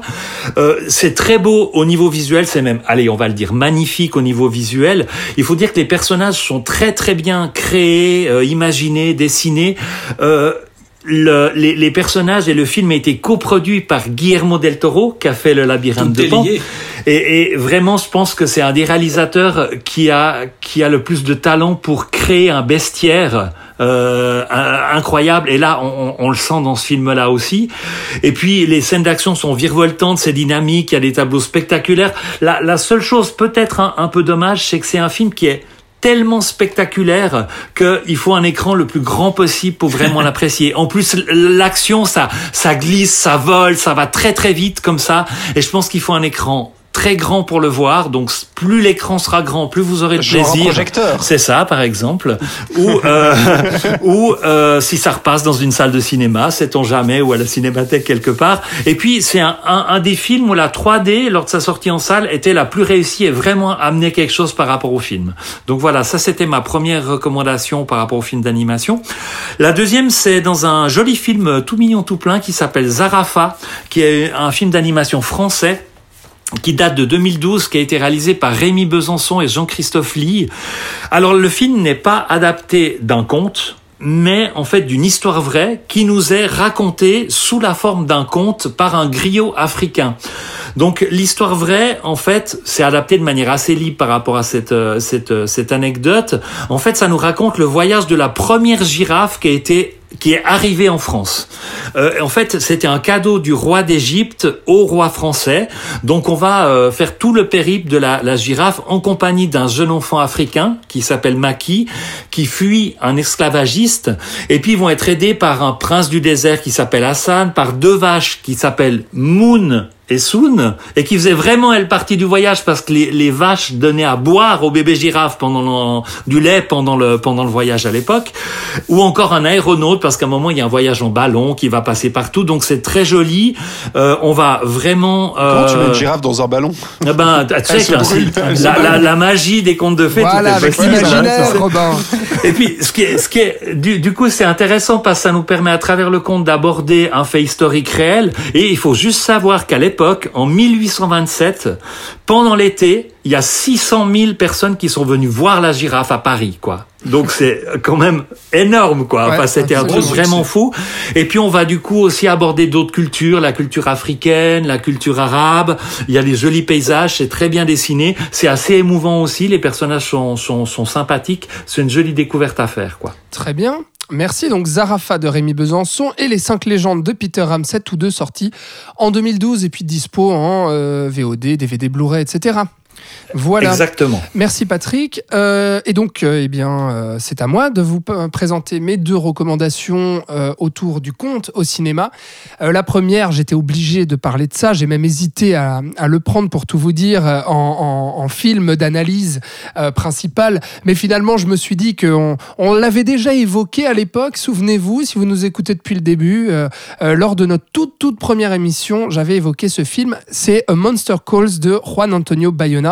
C'est sorti en 2016. Ça s'appelle Quelques minutes après minuit en français et c'est l'un des chefs-d'œuvre euh, du film fantastique de ces dernières années. C'est un film qui utilise les codes du conte justement, euh, qui raconte l'histoire euh, d'un jeune garçon, Connor, qui doit affronter au quotidien la maladie de sa mère atteinte d'un cancer et qui doit petit à petit préparer son deuil. Et puis celui qui va l'aider, c'est le grand arbre de son jardin qui s'anime toutes les nuits en monstre pour lui raconter des histoires, des contes et lui apprendre à grandir. Alors on mêle fantastique, animation, drame, horreur. Enfin bref, c'est un des films les plus poétiques et émouvants qu'il m'ait été donné de voir sur le deuil d'une mère et qui m'ait été donné de voir ces dernières années. C'est splendide, c'est à voir absolument, c'est un chef-d'œuvre. J'ai pleuré toutes les larmes de mon corps en voyant ce film. Et puis, euh, vu qu'on est par Skype, euh, je vois Patrick se tenir la tête depuis tout à l'heure et se dire mais comment il, il peut a pas l'air d'accord. Comment il peut Mais non, dire écoute, Voilà, moi, moi, je suis absolument pas rentré dans cette histoire-là. Oh là Euh, j'ai trouvé là ça absolument pas émouvant. Oh là Et, là. euh, et euh, j'ai pas fait trop de liens entre l'histoire de l'arbre et les machins. Je trouve que c'était un peu forcé. Oh et là puis là. je me suis ennuyé terriblement. Mais je voilà, malgré tout, Il voilà, c'est un revoir, film tout à fait ça, hein. intéressant. Mais moi, moi, c'est pas mon trip, quoi. Donc Il euh, faut voilà. revoir, je suis sûr qu'avec une deuxième vision, ça, ça- passera mieux. Ah, chef d'œuvre, dit Thibaut. Ah oui, non, moi, pour moi, c'est dans la droite lignée du labyrinthe de Pan, justement, sur ce que ça raconte. euh, C'est un sur peu moins bien, mais c'est l'imaginaire, super. Sur, euh, sur le deuil. Alors non, moi, enfin, moi, moi, vraiment, c'est c'est une des sorties de projection les plus les plus terribles dont, dont je me rappelle récemment. Ah ouais, bah on était Mais ensemble, moi on aussi, dire, une on de mes sorties de projection les plus terribles. Oh, Patrick, arrête. Non, quand non, même, non, j'embête, allez, j'embête. Mais c'est vrai que j'ai eu un peu de peine. Bon, voilà. Non, mais hallucinant. Et puis, tu, tu faisais le lien avec Del Toro, c'est juste parce que Juan Antonio Bayona, c'était un peu le, le poulain de Del Toro, si on veut, euh, qui l'a pris sous son aile, qui avait produit en fait son premier film, euh, L'Orphelinat, euh, au, au milieu des années 2000. Euh, voilà, Robin, tu plus sois, j'imagine. hein, tu, tu Ouais, conseilles tout c'est fait. super. Voilà. Euh, et ma deuxième recommandation, alors là, pas, pas un chef-d'œuvre, mais comme Pan, un film d'aventure familiale ultra divertissant et puis du grand spectacle euh, visuel en tout cas, c'est Jack le chasseur de géants de Brian Singer. C'est sorti en 2013. Là, c'est la revisite du conte de Jack et le haricot magique par le réalisateur des X-Men avec euh, Nicholas Hoult euh, qui incarne Jack. Alors, on est à une époque moyenâgeuse. Jack est un jeune fermier qui va se retrouver à combattre des géants pour sauver une princesse après avoir ouvert un pont entre le monde des humains et celui des géants qui se trouve euh, au-dessus des nuages euh, et qui qu'il rejoint grâce à un haricot euh, magique et géant euh, lui aussi. Alors là, c'est du grand spectacle comme on n'en fait plus aujourd'hui. Euh, je trouve ça époustouflant visuellement, ultra divertissant, très efficace et c'est surtout très premier degré. Il y a pas du tout d'ironie euh, à tout bout de champ ici, contrairement à Pan, justement, qui jouait un petit peu trop euh, cette carte-là, qui est typique des années 2010. Euh, et c'est ce qui explique peut-être qu'à l'époque, le film a eu beaucoup de mal à trouver son public en fait. Euh, ça n'a pas été du tout euh, un succès euh, et c'est assez dommage parce que même si c'est vrai c'est assez simpliste les personnages et l'histoire sont un peu réduits au strict minimum et il y a peu de place aussi pour l'émotion et bah ça fonctionne du tonnerre et puis Brian Singer est vraiment un metteur en scène en tout cas pour ce qui pour pour, quand il s'agit de grands spectacles d'action qui est assez impeccable. Donc Jack et le chasseur de géants Jack le chasseur de géants pardon c'est sur Netflix. Euh, voilà ça passe ça passe tout seul. Euh, et puis c'est- du grand spectacle comme on voit très rarement. Voilà. Euh, peut-être un mot, je sais pas si quelqu'un veut dire un mot là-dessus, sinon on va gentiment clôturer donc notre thème du jour. Clôturons. Euh, Clôturons donc, c'était le conte au cinéma. On vous a parlé de plein de films. Vous retrouvez dans la description, encore une fois, euh, les titres des films, les réalisateurs, les années. Et puis, euh, où est-ce que vous pouvez trouver ces films? Chez vous, sur Netflix ou d'autres plateformes ou en DVD et Blu-ray. On va terminer cette émission avec des, des brèves recommandations en lien avec l'actualité. Ce que chacun a envie de recommander, euh, qu'il a regardé récemment chez lui, justement, pendant cette période de confinement, euh, qui, qui a fait plus ou moins l'actu. Euh, je commence, allez, puisque j'ai la parole. Allez, je recommande le podcast de Capture Mag sur Michael Mann. Capture Mag, c'est un podcast de cinéma qu'on aime beaucoup, qui nous a beaucoup inspiré aussi à la création du Saloon, il faut le dire. Rendre à César ce qui appartient à César. Avec toute cette équipe, Rafik Djoumi, Arnaud Borda, Stéphane Moïsakis, Julien Dupuis, qui sont d'excellents critiques français euh, qui euh, donc passent en revue euh, certaines carrières de cinéastes. Et là, notamment, ils ont octroyé trois parties, trois longs épisodes d'une heure qui sont passionnants sur la carrière de Michael Mann, ce réalisateur américain dont il faut absolument euh, découvrir ou redécouvrir la filmographie. Et ce podcast Capture Mag, bah, ça vous donne l'occasion de le faire. C'est ce que j'ai fait, en tout cas pendant mon confinement. Et je suis tombé et retombé sur des pépites de ce cinéaste. Donc, allez tendre une oreille et jeter un œil à la filmo de Michael Mann. Euh, Titi, qu'est-ce que tu recommandes? Alors écoute, je vais recommander une série euh, qui s'appelle Upload et qui est dispo sur euh, Amazon Prime depuis le début du mois. C'est une création de Greg Daniels, à qui on doit la, version américaine de The Office et qui, était aussi le co-créateur de, Parks and Recs, donc euh, toutes ces sitcoms euh, en faux documentaire.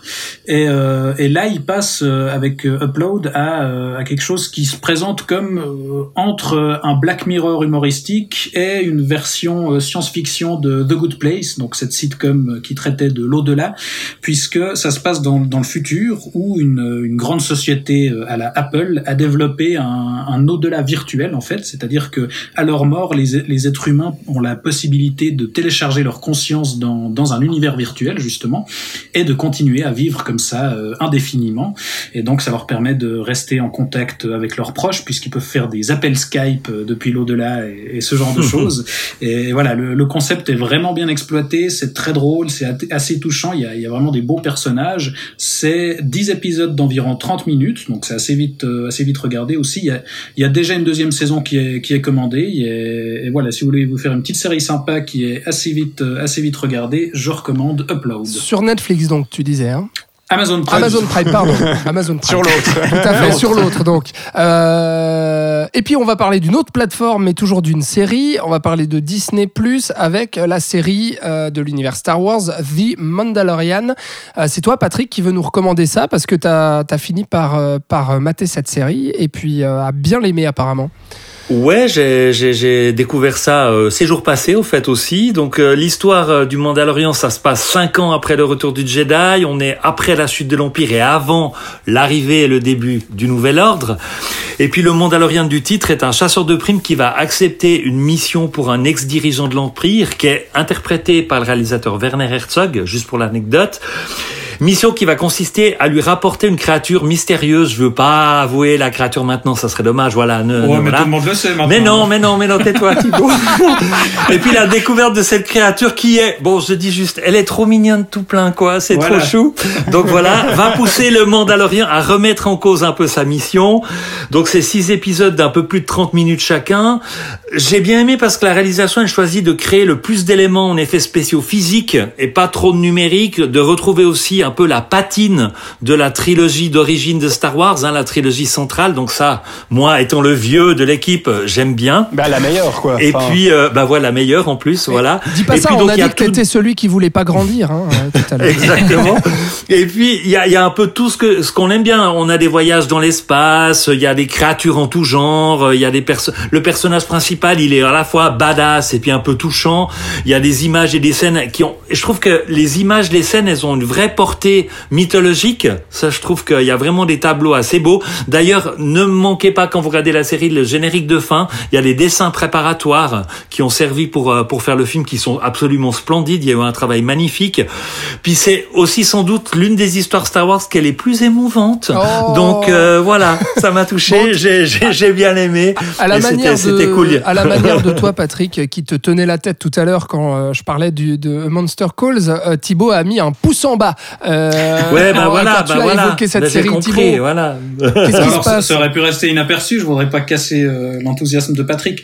Non, moi, je- enfin, moi, j'a- j'apprécie en fait le projet de base de, de la série, qui est effectivement de, de revenir à, à, à quelque chose qui se rapproche plus de, de la, de la trilogie originale et aussi de, de miser plus sur l'aspect western, qui était une des, des grosses influences à la base.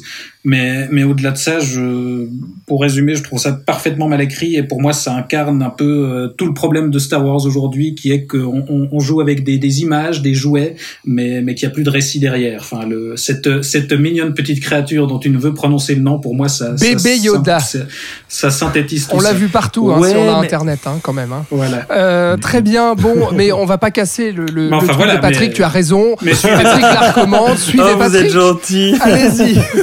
Euh, on retourne à la plateforme Netflix avec Ouais, toi. on, finit, on finit le tour comme ça. Voilà, euh, en fonction toi, de ce que vous avez, vous avez chacun un truc à voir. Et toi, c'est un bon. film du coup. Ouais, effectivement, c'est un, c'est un film, euh, alors qui est pas récent là de ces dernières semaines, mais qui est quand même plutôt très récent et qui avait fait parler de lui parce qu'il était euh, notamment euh, en lice pour les Oscars, puisque c'est euh, The Two Popes ou les deux papes de Fernando Meirelles.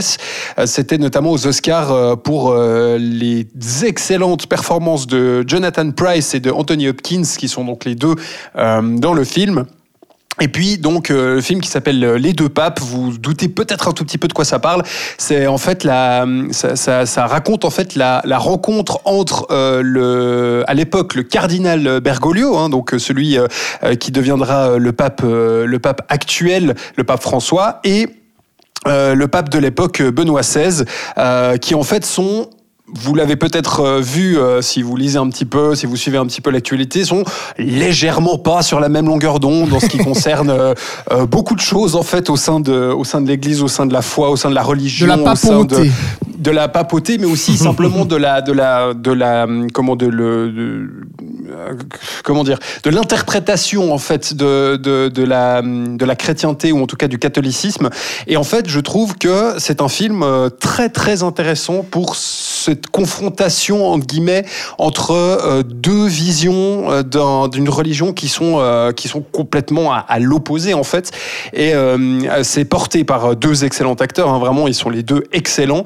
Et je trouve que ça pose vraiment des, des, des, des questions et des des réflexions assez intéressantes, même si euh, même si ça ne vous concerne pas, puisque euh, moi euh, bah, je ne suis je ne suis pas catholique, ce, n'est pas ce n'est pas mon ou mes papes, mais j'ai trouvé ça quand même très intéressant dans ce que ça pouvait raconter aussi sur voilà deux personnes, la vision qu'ils ont de milliards de, fidèles qui bah qui les bah qui les qui les idolâtrent en tant que pape en fait pour la la la la, position qu'ils qu'ils représentent en fait au sein de l'Église catholique.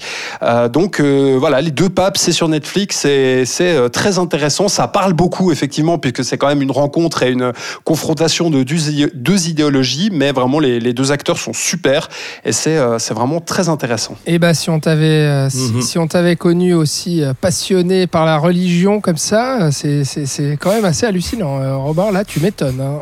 Tu, tu nous étonnes de jour en jour, Robin, en fait. Ouais, bah écoute, c'est pas parce que ça ne me concerne pas plus que ça que ça ne peut pas M'intéresser, m'intriguer. tu es, voilà. tu, es comme, dire, euh, tu es comme un film de Joe Wright, tu es plein de surprises. Sans arrêt. voilà. voilà. Très bien. Alors, The Two Popes, c'est noté. C'est sur euh, Netflix. C'est la reco de notre cher Robin. Euh, et ben, merci. Merci Robin. Merci Patrick. Merci euh, Thibaut. Je crois qu'on arrive gentiment à la fin euh, de ces plus de deux heures, du coup, passées ensemble à parler du conte au cinéma. On espère qu'on vous a donné envie de vous pencher un petit peu sur ce genre du conte euh, et ces adaptations au ciné, qu'on vous a bien expliqué et bien analysé le rapport entre les deux univers et les deux, les deux arts. Voilà. Euh, C'était un plaisir en tout cas de parler de tout ça, de recommander tous ces films. On espère que vous avez pris du plaisir et que vous allez en prendre en découvrant ou en revoyant les films qu'on vous a conseillés. Euh, il ne me reste plus qu'à vous remercier et puis à remercier encore une fois mes amis. Patrick Dantan, merci à toi. À bientôt. Merci On à espère. vous. Hein, euh, Oui, avec plaisir. la prochaine fois, on espère euh, se voir, se toucher aussi, mais ça, ce Absolument. sera pas pour tout de suite en tout cas. Euh, Robin, Jonin, merci beaucoup à toi. Ouais, Euh, merci Alexandre. Euh, on se touchera plus tard aussi. Euh, Thibaut Ducret, merci à toi. C'était très cool. Merci à toi, Alex. C'était bonnard. Et puis, euh, on se dit à la fois prochaine. On ne sait pas encore de quoi on va parler. Est-ce que les cinémas seront rouverts d'ici là? Bon, voilà, surprise. On attend de voir. En tout cas, d'ici là, portez-vous bien. Matez plein de films au chaud chez vous.